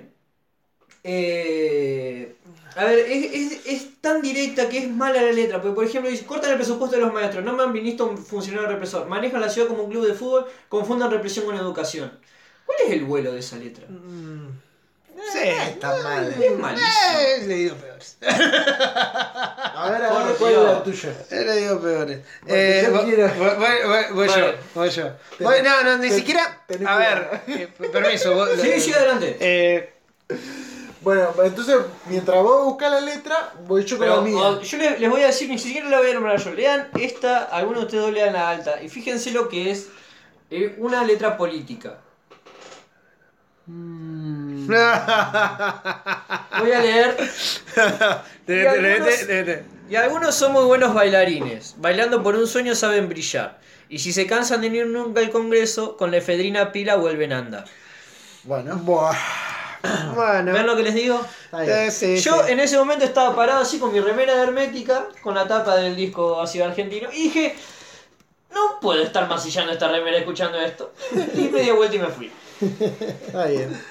En- eh, entonces, mientras vos buscas eh, la, la tuya, Mariano, yo no es una mala letra, pero sí es una mala letra. Ah, no, sí. Es que eh, a mí lo Es que la más mejor letra que escuché. No, no, no. A ver, no es una buena letra. Me cuesta, porque me gusta la banda que se llama Escama, es una banda de Santa Fe que hace ska. Y. Claro. Ah, qué grande. Sí. Ay, no me lo vi venir. Claro, y tiene una canción que se llama Abril de 1982, Ajá. que es sobre la guerra de Malvinas. Y como que. No, es que el ska, viste, es mucho pum pum pum, que no, no va con, con un tema tan jodido como ese. O sea, el ritmo del ska con un tema de, de, de Pero las si lo hacen Malvinas, bien. Pero no me, no me Pero no lo hicieron bien. Estamos juzgando la letra, no la, la música. Claro, es como... no, ¿Ves? Estas cosas pasan en el Martín Fierro. No, pero Esa te la tengo que pelear. Porque es 2 de abril del 82. Mucha gente murió a culpa del gran dictador. Y, pero y, y es- tiene, ra- tiene algo de razón, es como que no, no, no engancharon bien como el ritmo con la letra, ¿no? No. Claro. Te lo puedo pelear, pero... A ver, por eso dudé. ¿entendés? Claro. Me- lo que me hace ruido es Sí, sí. un tema que es muy arriba con un tema que es bastante denso Es como lo... Marilyn. y, y tenés que saberlo llevar. Sí, ¿entendés? o sea, por eso te digo, Porque si la, la guerra letra... fue más que eso, Sí, digamos. Fue mucho más que eso. Pero, eh, claro, sí, pero si por ahí la letra vos podés hacerlo con un ska, si vos ponés una letra que vaya acorde a, a- al coso a- del ska, como por ejemplo hizo Virus en Me Fascina la Parrilla, Sí. donde hablaba de la represión y de la tortura, pero con una letra irónica y sarcástica Es sobre- que esto no era respecto a eso. Claro, Sí, esto, sí. esto fue como que quisieron eh, hacerlo muy serio, con un ritmo que no va. O sea, vos fíjate que estás en el recital bailando así y te están Ajá. hablando de que murió gente. Claro. Por- ¿Qué es lo que hablábamos, por ejemplo, de, de la, la versión que, que hablábamos nosotros? Mariano de- se ríe porque me vieron bailar. Sí, sí, sí. Intenté bailar. Lo, lo que hablábamos de Tan Biónico en su momento, cuando saca, que yo a mí me daba por las bolas Queso cuando ruso. sacaron Queso Ruso, una canción que habla sobre el final de la Guerra Fría y sobre las guerras en, el- en Oriente Próximo, sobre la tormenta del desierto y qué sé yo, poniéndole una forma de. una base de cantar pop. Entonces pasó de moda el golfo, como todo lo viste vos. Concha de tu madre. Marian, aprovecha. Bueno, señor. Eh, bueno, la, la letra que, que elegí como la peor letra de política, ni siquiera, a ver, ni siquiera es una letra política. En sí es una, es una letra eh, de un tipo que le, se, le dedica a su ex, a su ex, eh, una mina militante, eh, y como despechado. El señor se llama Fito Páez. Qué Y, tipo nefasto. y la letra, eh, la canción se llama Rock and Roll Revolution. Encima hizo revolución. Ay, Yo ya me imagino ay, en ay. entrevista. No, porque hay alguna reminiscencia con Revolution de los Beatles. eh, Y no vos-. Yo, hay, hay, hay Y vos rompí, y vos tipo el- cuando nos eliminaron el que tiró el, el televisor a la mierda. Claro. Hay, hay cosas como. Primero que, que- que se la dedica a la ex, que era Julia Mangolini, creo. Sí, creo. Eh, ya partiendo desde ahí. Fito Páez, A mí por me favor. gusta la mina. Por favor. por- No, no, ya- yo no, no estoy hablando en contra de la mina. Ah. Sino en, en- en la actitud de Sí, dedicarlo. pero si, si saliste con Fito Páez, algo mereces. Ustedes discúlpenme, Pero pero ya- es Fito Páez, hermano. Termina- terminaste una relación. Todos se conocen, no dediques un tema. A ver, a ver. Y si lo dedicas, no lo hagas tan evidente. ¿Qué dice? Bueno, No, dice- encima es mala la letra. Es No, tan mala mala. como la de Gobiernos Procaces, pero muy mala. Es muy mala, dice una de, la- de- de los estribillos, dice, me preguntaste qué cosa no haría nunca, yo te mentí porque la libertad te asusta, a vos te gusta que haya buenos, que haya malos, yo creo que todos somos héroes y villanos, una de las Ahí, ahí, ahí. Lo nombra a Charlie García, para, no lo había leído. Hijo Nombra a Charlie Si, García. si te dejo en una habitación frente a frente con Charlie García, te orinarías y saldrías corriendo. Te daría miedo, no lo bancarías. No, no, sé- no, ¿Por no qué sé. no me dieron al pobre. Charlie? Que compuso tan buenas canciones y, y- y nos ha dado tantas alegrías a los argentinos. No seas tarada, no podés sacarte fotos con el león que se come a la fiera, dice oh, por ahí. Eh, a mí me gusta John Ford, No, es- a vos el pochoclo. En tu Hollywood soy sapo de otro pozo. Bueno, y estas cosas escribió el señor. Qué tipo golpeable, Páez, El señor eh, Fito Un tipo que, que yo me quiero arogar una cuestión de que yo ya lo detestaba antes de que el- el- los, boludos, los boludos salgan a, a odiarlo de golpe. No, es un Porque tipo. es un tipo insoportable. no, no es tipo- un boludo. Eh, Y, y la única, y me gusta una sola canción de él que Mariposa Tecnicolor. Bueno, eh, con, con- a, mí me, a mí me pasa con, con Fito Páez eh, un, un- un rechazo desde, desde la persona, porque es un tipo que no, no, no soporto cuando declara. Sí, no, pues. no por soporto eso cuando es declara. Eh, ah, se había muerto, me acuerdo que se había muerto una piba, una piba por, eh, por consumir drogas, por mezclar y qué sé yo, se había muerto. ¿Jamín de Gracia? eh, no me acuerdo quién era. Jamín de Gracia. No, una, una piba, no era conocida. No. No, me parece que los pibes estos que se murieron en, en, Ah, en el Time Warp. Bueno, le preguntaron al tipo y el tipo contestó, pobrecita, dice, pero no por eso hay que, eh, ¿cómo se dice? Eh, Condenar. eh, eh. Eh, no, no, endemoniz- demonizar, demonizar las drogas. No, mezcló mal y qué sé yo. Y yo vi una cosa que yo digo, hermano, no era el momento. No, no era el momento, sinceramente. Es algo. No era el momento y a mí el tipo no no no, no, no, no me genera nada. No, y las letras tampoco. Las letras no me gusta. No, no me gusta Fito Páez, sinceramente. Además es Perdóname. rosarino. Es nuestro, es nuestro deber. No, munici- es nuestro deber municipal estar en contra de los Eh, puede tener letras muy buenas, pero esta creo No que es la es. peor letra que tiene. Bueno, ¿qué sigue, muchachos? Eh, ¿Qué sigue? Y creo que para terminar, Dale. ¿No? Canción política favorita y. ca- Eh. y canción política de nuestra banda favorita. Ya está. ¿vos decís que la hagamos las dos? Sí, ya fue. Bueno, Bueno, eh, canción no. política favorita. ¿Yo? Sí. Bueno, canción política favorita, como todo el mundo sabe, mi banda favorita es Patricio Rey y sus redonditos de ricota. Eh, no voy a elegir dos, voy a elegir una, voy a No, elegir no, no, no, pará. Canción política favorita, no de tu banda. Ah, no, de, favorita. de mi banda favorita. Ah, canción política favorita, voy a volver. mi canción política favorita se llama Víctimas del Vaciamiento, como ya dije, es eh, de Hermética, de su primer disco Hermética del año 1989. Eh, básicamente no es mi letra favorita porque, eh, no, o sea, es una buena letra, pero no es una... Pero pará, o sea, categoría es. Canción política favorita. Ajá. ¿Y entonces? ¿Qué pasó? No de ¿Es su banda favorita. no?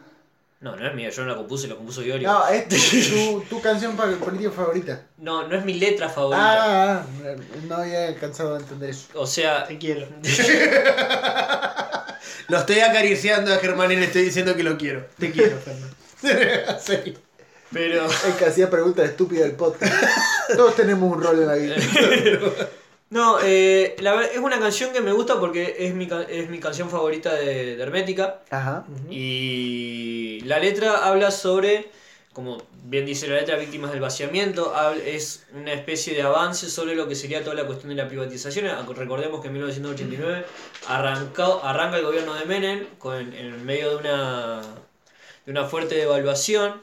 Y en ese año Hermética saca su primer disco. Y lo que. eh, lo que re- relata es justamente esto. Todo ese momento que también después termina siendo muy aplicable también al 2001 y a todas las crisis que vamos a tener de acá hasta que nos muramos en la Argentina. Sí, sí. Eh, bueno, eh, la zona duerme en un corte de luz, el vaciamiento se está efectuando y entreverado en la, con- en la confusión llama mi grito de desesperación.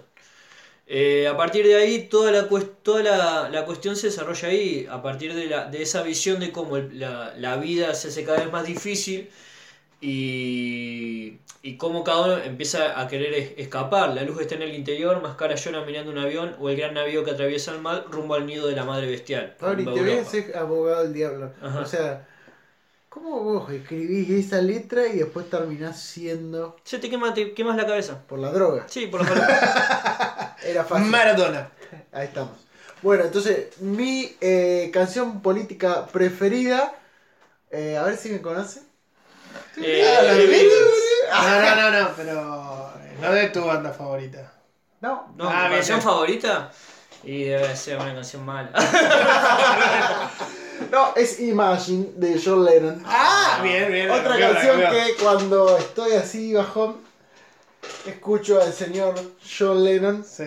y me. que mientras le pega a Yoko Ono. Bien merecido. Ese es mi ringtone. El señor John Lennon. ¿Qué? Ah, bueno. Hicimos la de Jojo, ¿viste? Cuando, cuando Tony arranca con otro remate. Así. Bueno, el señor John Lennon. Y bueno, es una canción de. eh, en realidad, ya una vez que rompe con eh, los Beatles, gracias a Yoko que- eh, no, sabemos que no es así. Influyó poquita. no, bueno. No, mirá, mirá que le, le, metieron, metió un juicio ¿Qué? a la cosa para que lo reconozcan. Bueno. ¿Lo sabés, historia? Sí, pero eh, bueno, eh, en realidad es eh, la banda eh, es la Plastic Ono One Ajá. y es muy raro, digamos, ¿por qué? Porque Lennon venía haciendo otro tipo de música después que rompe con los Beatles y ese volver, yo creo que Imagine tiene un poco de eso, volver a ese espíritu Beatle. Claro, Sí, al primero, al, como, al más cancio, como al más cancionero, digamos. Claro, No tanto de ponerte a, a, a boludear con los sonidos, sino de volver a la cancioncita con el piano. ahí Lo voy. minimalista. Ahí voy. Y es más, muchos es- se lo cuestionan, digamos, esto diciendo como, ah, esto es pura demagogia para seguir levantando guita. Y bueno, entonces Sí. ese verso que ya sabemos dónde te- terminó. Eh, pero bueno, es una de mis canciones preferidas políticas. ¿Dónde terminó? ¿Con cuatro tiros en la espalda? No, creo que perdón. Pregunto, pregunto. Eh, sí, iba ahí. Ahí va, ahí. Iba Ah, ahí. perdón, no sabía. Haceme acordar que cuando venga Robert, una vez que nos encontremos con Robert, le le recomiende Sí. este. No, no, no, no, no. Yo pregunto, che, porque no sé, soy ignorante en este tema. Bueno, eh, mi caso, yo no voy a. En todo, en muchos- en muchos temas soy ignorante. Bueno, Bueno. eh, como lo vamos a hacer rápido a esto y queremos arrancar con eh, la, Sí. la- la categoría que nos gusta. eh, mi canción favorita es una canción que ustedes me van a pegar, pero a mí me gusta mucho. Es Señor Cobranza de La Versi. Ah, Como La canción. Versi. ¿Eh? No es de la versión. Bueno, pero. De las manos de Filipe. De la mano de Felipe, que después reversiona la, la versión. Es verdad, la, la- la versión A mí de la de Felipe. Y es, es un tema que no podemos decir. ¿Qué más se puede decir al tema? Eso explica Se- algunas declaraciones tuyas que hemos oído. No, no, nunca. no, no, yo separo la, la, la- ¿Cómo era la paja del trigo? Yo separo el trigo. Siempre, siempre, siempre. Bueno, y lo hago rápido, o sea, no puedo decir más nada de, Señor Cobranza, la gente lo conoce, es una canción de fines de los años 90, con todo lo que eso significa. Bueno. Y vamos a la, a la categoría Bueno, ¿Qué nos eh, gusta? yo nuevamente había elegido dos, pero como quieren que hagamos esto rápido, vamos a tomar una. Eh, canción favorita, canción política favorita de, de mi banda favorita. Voy a hablar de mi canción favorita de Patricio Rey, sus Reventos de Ricota. Ah, sí. Notatori Professionisti. Una canción que, como suele tener la. ¿Cómo se llama? Nuotatori Professionisti. Nudo. Nadadores profesionales en italiano. Ah. Eh, es una canción que eh, suele. Es, como todas las canciones de Los Redondos, tiene una letra que no es, no es eh, fácil de tomar, pero que generalmente es una de las. Perdón, lo sabemos por, eh, después de escuchar el tour. ¿eh?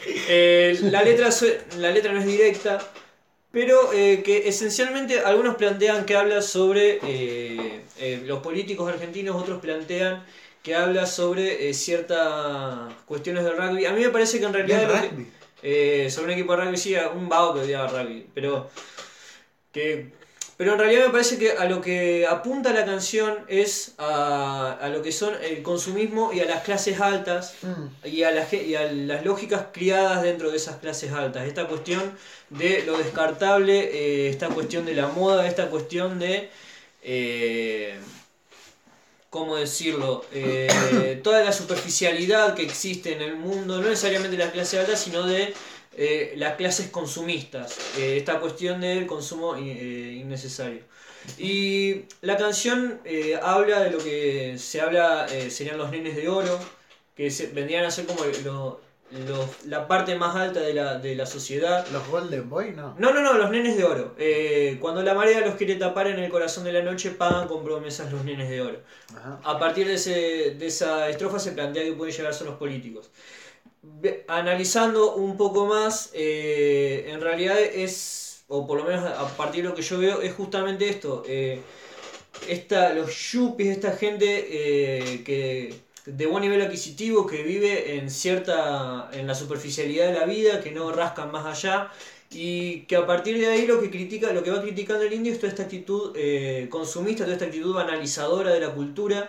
Por ejemplo, habla de Adidas digitales, Peps- Pepsi inyectable, qué milagroso día el de hoy, hablando como de, de todo, todo esto que da la modernidad y cómo se puede aprovechar. ¿Querés leer un pedacito? Porque no la conozco. Sí, eh, quiero ver, eh, elegir la... Eh, acá, eh, esos nenes con superpoderes hoy se trenzan en juego espartano, que por ahí habla de la cuestión de, la de esta competencia constante, eh, que, que está en, en tener lo más novedoso y qué sé yo, eh, como lenguas de fuego que arrasan a su paso todo lo que pueden, le hacen precio a los buenos amigos por un par de tatuajes mazocas y pagan con promesas los nenes de oro. O sea, por lo menos de- desde lo que yo veo, es esta, eh, estos nenes con superpoderes, esta gente co- con mucho dinero, con mucha capacidad de, de poder adquisitivo, hoy se trenzan en el juego espartano, o sea, están en constante, Conflicto. en constante competencia, en constante conflicto por eh, a- obtener lo que por ahí Bourdieu diría los capitales, los capitales sociales y qué sé yo.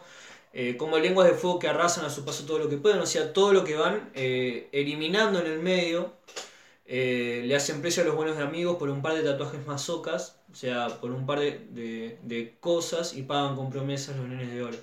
Es como esta visión de la competencia constante y de- del mundo siendo prácticamente caníbal entre sí a partir de... de- Y puede ser del manejo de influencias también. Sí, sí, sí, por eso Pagan con tiene una pagan los nenes de oro también por eso eh, se dice que eh, tiene una cuestión de eh, mucho con la, la política o los favores eh, o el tráfico de influencias y qué sé yo y es una letra bastante complicada de entender porque es una letra muy muy simbólica en el sentido de que no es direct- no- prácticamente no es directa en ninguna parte Ajá.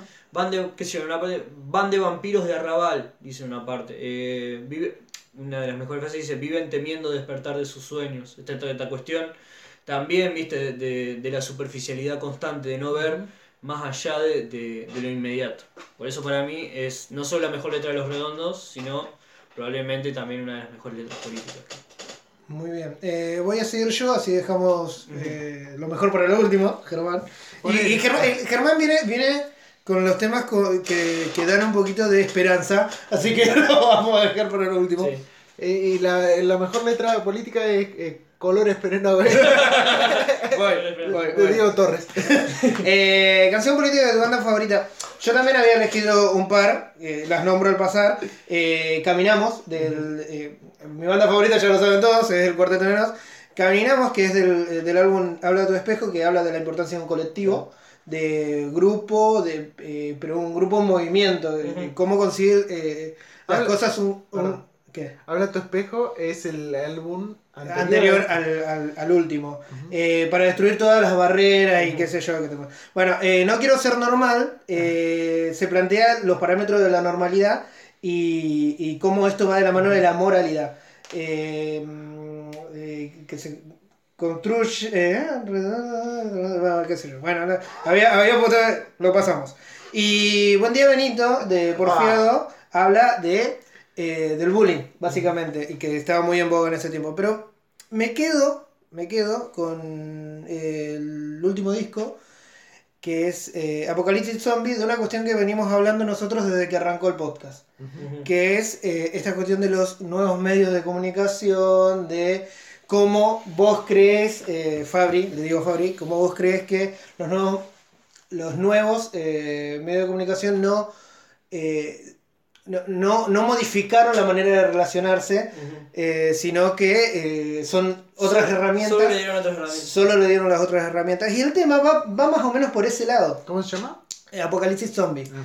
Hace como una parodia de lo que es eh, los zombies, los muertos Sí. vivos, con los millennials que andan, eh, los homovidens, que andan siempre con una pantalla en, en- Sí. en, en la cara y no le dan bola a nadie. Eh, parte de la letra dice, vamos todos juntos, siempre hacia adelante, no importa para qué, como esta cosa de sacarle eh, sentido a, a todo lo que hacen las personas, los adolescentes en este caso, cero compromiso, cero estrés, eh, cero estrés, una mala junta sin discurso ni sentido, acá el que piensa pierde, el que pierde está perdido, es como la caricatura de los millennials, hace una caricatura de, de los millennials ahí y la empieza a, a- a- a criticar después. Y dice, ellos no ven deambular, como poniendo él como millennial, teniendo 60 años el hijo de puta, ellos no ven deambular sintiendo el miedo en la piel, porque nunca van a saber de dónde venimos. Es como la dificultad de ayornarse de, de- de la gente que tiene el poder. Eh, no pueden tolerar que nos resbale el poder, esto es... eh, otra vez la caricatura de los millennials, eh, despreocupándose por la cosa política, por la... Eh, con su falsa moral nunca podrán someternos, porque este virus letal les roba su identidad. Igual, y acá viene una parte que, que yo eh, digo, que me hace acordar a vos, Fabri, que dice, eso era normal antes de aparecernos. O sea, como que toda esta cuestión, esta, esta construcción Sí. eh, de, de la, de la nueva moralidad, de, los nueva- de, de las nuevas relaciones y de todo, to- todo- todos estos valores que dicen que se pierden con, con las nuevas tecnologías es cosa que ya Que no estuvo nunca. que, que- que ya o que ya pasaba. Eh, y bueno y termina con una frase no seas así déjate morder es, es como eh, en algún momento te vas a tener que incluir a este mundo. y, y bueno, eh, por eso lo elegí, porque es un tema que. Es bastante actual y que debe reflejar a- al sentir de muchos adolescentes hoy en día. Apocalipsis Zombies es un tema que al principio no me gustó. No me gustó, no lo masticaba, lo sentía como muy Me comercial. acuerdo que me dijiste. Eh, lo sentía como muy comercial y después, me y, y después entendí, porque en los recitales yo veía que los chicos lo cantaban con, con- con mucha emoción y después entendí el porqué. De a poco entendí el porqué. Eh, y bueno, ese es para mí el tema. Bueno, que yo antes de decir. Ah, pará, yo quiero decir una cosa, porque vos nombraste eh, varios de los que habías elegido. Ajá, sí, Yo sí, sí, sí, sí, mencionar decilo, decilo. Uno, eh, el otro que había elegido, que es Sheriff. Ajá. Eh, es, una, eh, es una canción de Momo Sampler del año 2000 y es una canción que habla sobre lo que decimos, eh, sobre el amor por la represión que suelen tener los, eh, ciertos sectores de la sociedad argentina. ¿De quién es? De los redondos. Sheriff se llama. Sheriff. ¿Sabes que lo- no, no está en octubre? No, no, No, no, no, no, no, no, ah. es Momo Ah. Sampler. Además no, hay forma, no hay relación entre Octubre. el, el estilo de octubre con el estilo de Sheriff. Bueno, y yo también eh, no, no había leído bien, eh, no quiero ser normal, lo que quería decir era que eh, está mucho el, cuestionami- el cuestionamiento de lo políticamente correcto, como un valor en sí mismo. Eh, son temas muy buenos, Sí. si quieren escucharlo alguna vez. Bueno, Vale. usted señor, Sí, yo antes de pasar a mi canción eh, política preferida, mi banda preferida, eh, me acabo de dar cuenta que Mariano está haciendo un homenaje a Feller. Pues Para que la gente no lo está viendo, digamos, tiene un guante en una mano y le falta la otra. a Feller de la Brigada B de los Simuladores. Así que le mandamos un saludo. Yo voy a explicar por qué. Mi, guante en la un, mano... sa- a- un saludo al señor Delia Padre. Sí, Delia Padre. No, voy a explicar por qué. Eh, uso el guante como, como billetera. Eh, tengo en la palma la plata Se me pongo No, pero aparte me acuerdo de los simuladores cuando Qué dicen, dicen ¿por qué, Pele, ¿le puedo hacer una pregunta? ¿Por qué siempre usa un guante? Ah, recién me acabo de dar cuenta, me voy a haber perdido. Dos años. Dos años pensando por qué usaba un guante y era una pelotudez. Bueno, voy a mi canción preferida, mi banda preferida. Banda preferida, los Beatles, canción preferida, Revolution. Canción De- preferida decía el ómnibus. no es muy política, Germán. Pero no saben. no, Revolution, que eh, sale en el álbum blanco. En realidad hay dos versiones. La que sale en el álbum blanco es eh, más lenta, digamos. Porque la idea de Lennon, digamos, es que sacarla como un single. Y los muchachos, digamos, Paul y sobre todo eh, George, George. Le decían, mira, esto como single no, no va a vender, se o hacer". sea, es muy lento, una canción, encima era la, fue la primera canción política de ellos, digamos, eh, directamente. Bueno. Eh, y Sí, que creo que habíamos hablado en su momento de que The Beatles en sus canciones no, No. eran necesariamente políticos. No. Eh, entonces, bueno, después de esta versión, sale una segunda versión que Lennon, encaprichado, a ver, Lennon siempre tuvo esos caprichitos, eh, por eso se rompió. Eh, encaprichado, vuelve a grabar una versión un poco más rápida. eh, y eh, me gusta mucho más, digamos, es Revolution 1. Sí. Está Revolution, Revolution 1 y después Revolution Revolution 9, que es... eh, Number. Sí, sí. Todos la recordarán por la parodia de los Simpsons. Bueno, eso fue todo. Bueno, eh, hemos llegado al final de este podcast. probablemente el podcast más largo que hicimos. No, Así que. Pero que se nos ha pasado. que se nos ha pasado volando. Eh, como le decimos siempre, pónganle me gusta a este video, pónganle me gusta a la página, a, la- a nuestra página en Facebook, Politicón Podcast. Todo lo que se le cruce que diga politicón, póngale me gusta. Ahí, ahí. Vayan a nuestro iBooks si quieren descargarse los audios de ahí, suscríbanse a- a- al iBooks, también Politicón Podcast. Eh, tenemos eh, cuenta en YouTube también, obviamente, que es a donde vamos a subir esto. Sí, claro. Eh, y bueno, eh, les agradecemos mucho por haber llegado hasta acá y bueno, nos vemos la semana que viene. Si es que no, Si- si es nos que no- acordamos de- si nos podemos acordar de grabar. Eh, va- vamos a empezar a grabar cada 10 días, me parece. lo que pasa es que yo lo voy a explicar. Si hubiera plata, nos juntaríamos todos.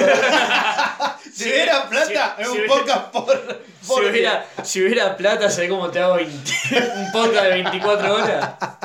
Pero bueno, no la hay. No la hay, no Pero, la hay. O tal vez sí. Así que, claro. o sí. Oh, sí. Así que bueno, eh, muchísimas gracias y hasta la semana que viene. Hasta la semana que viene. Buen fin de semana. Mira cómo cambió, ¿no? Yo cambio todas las veces.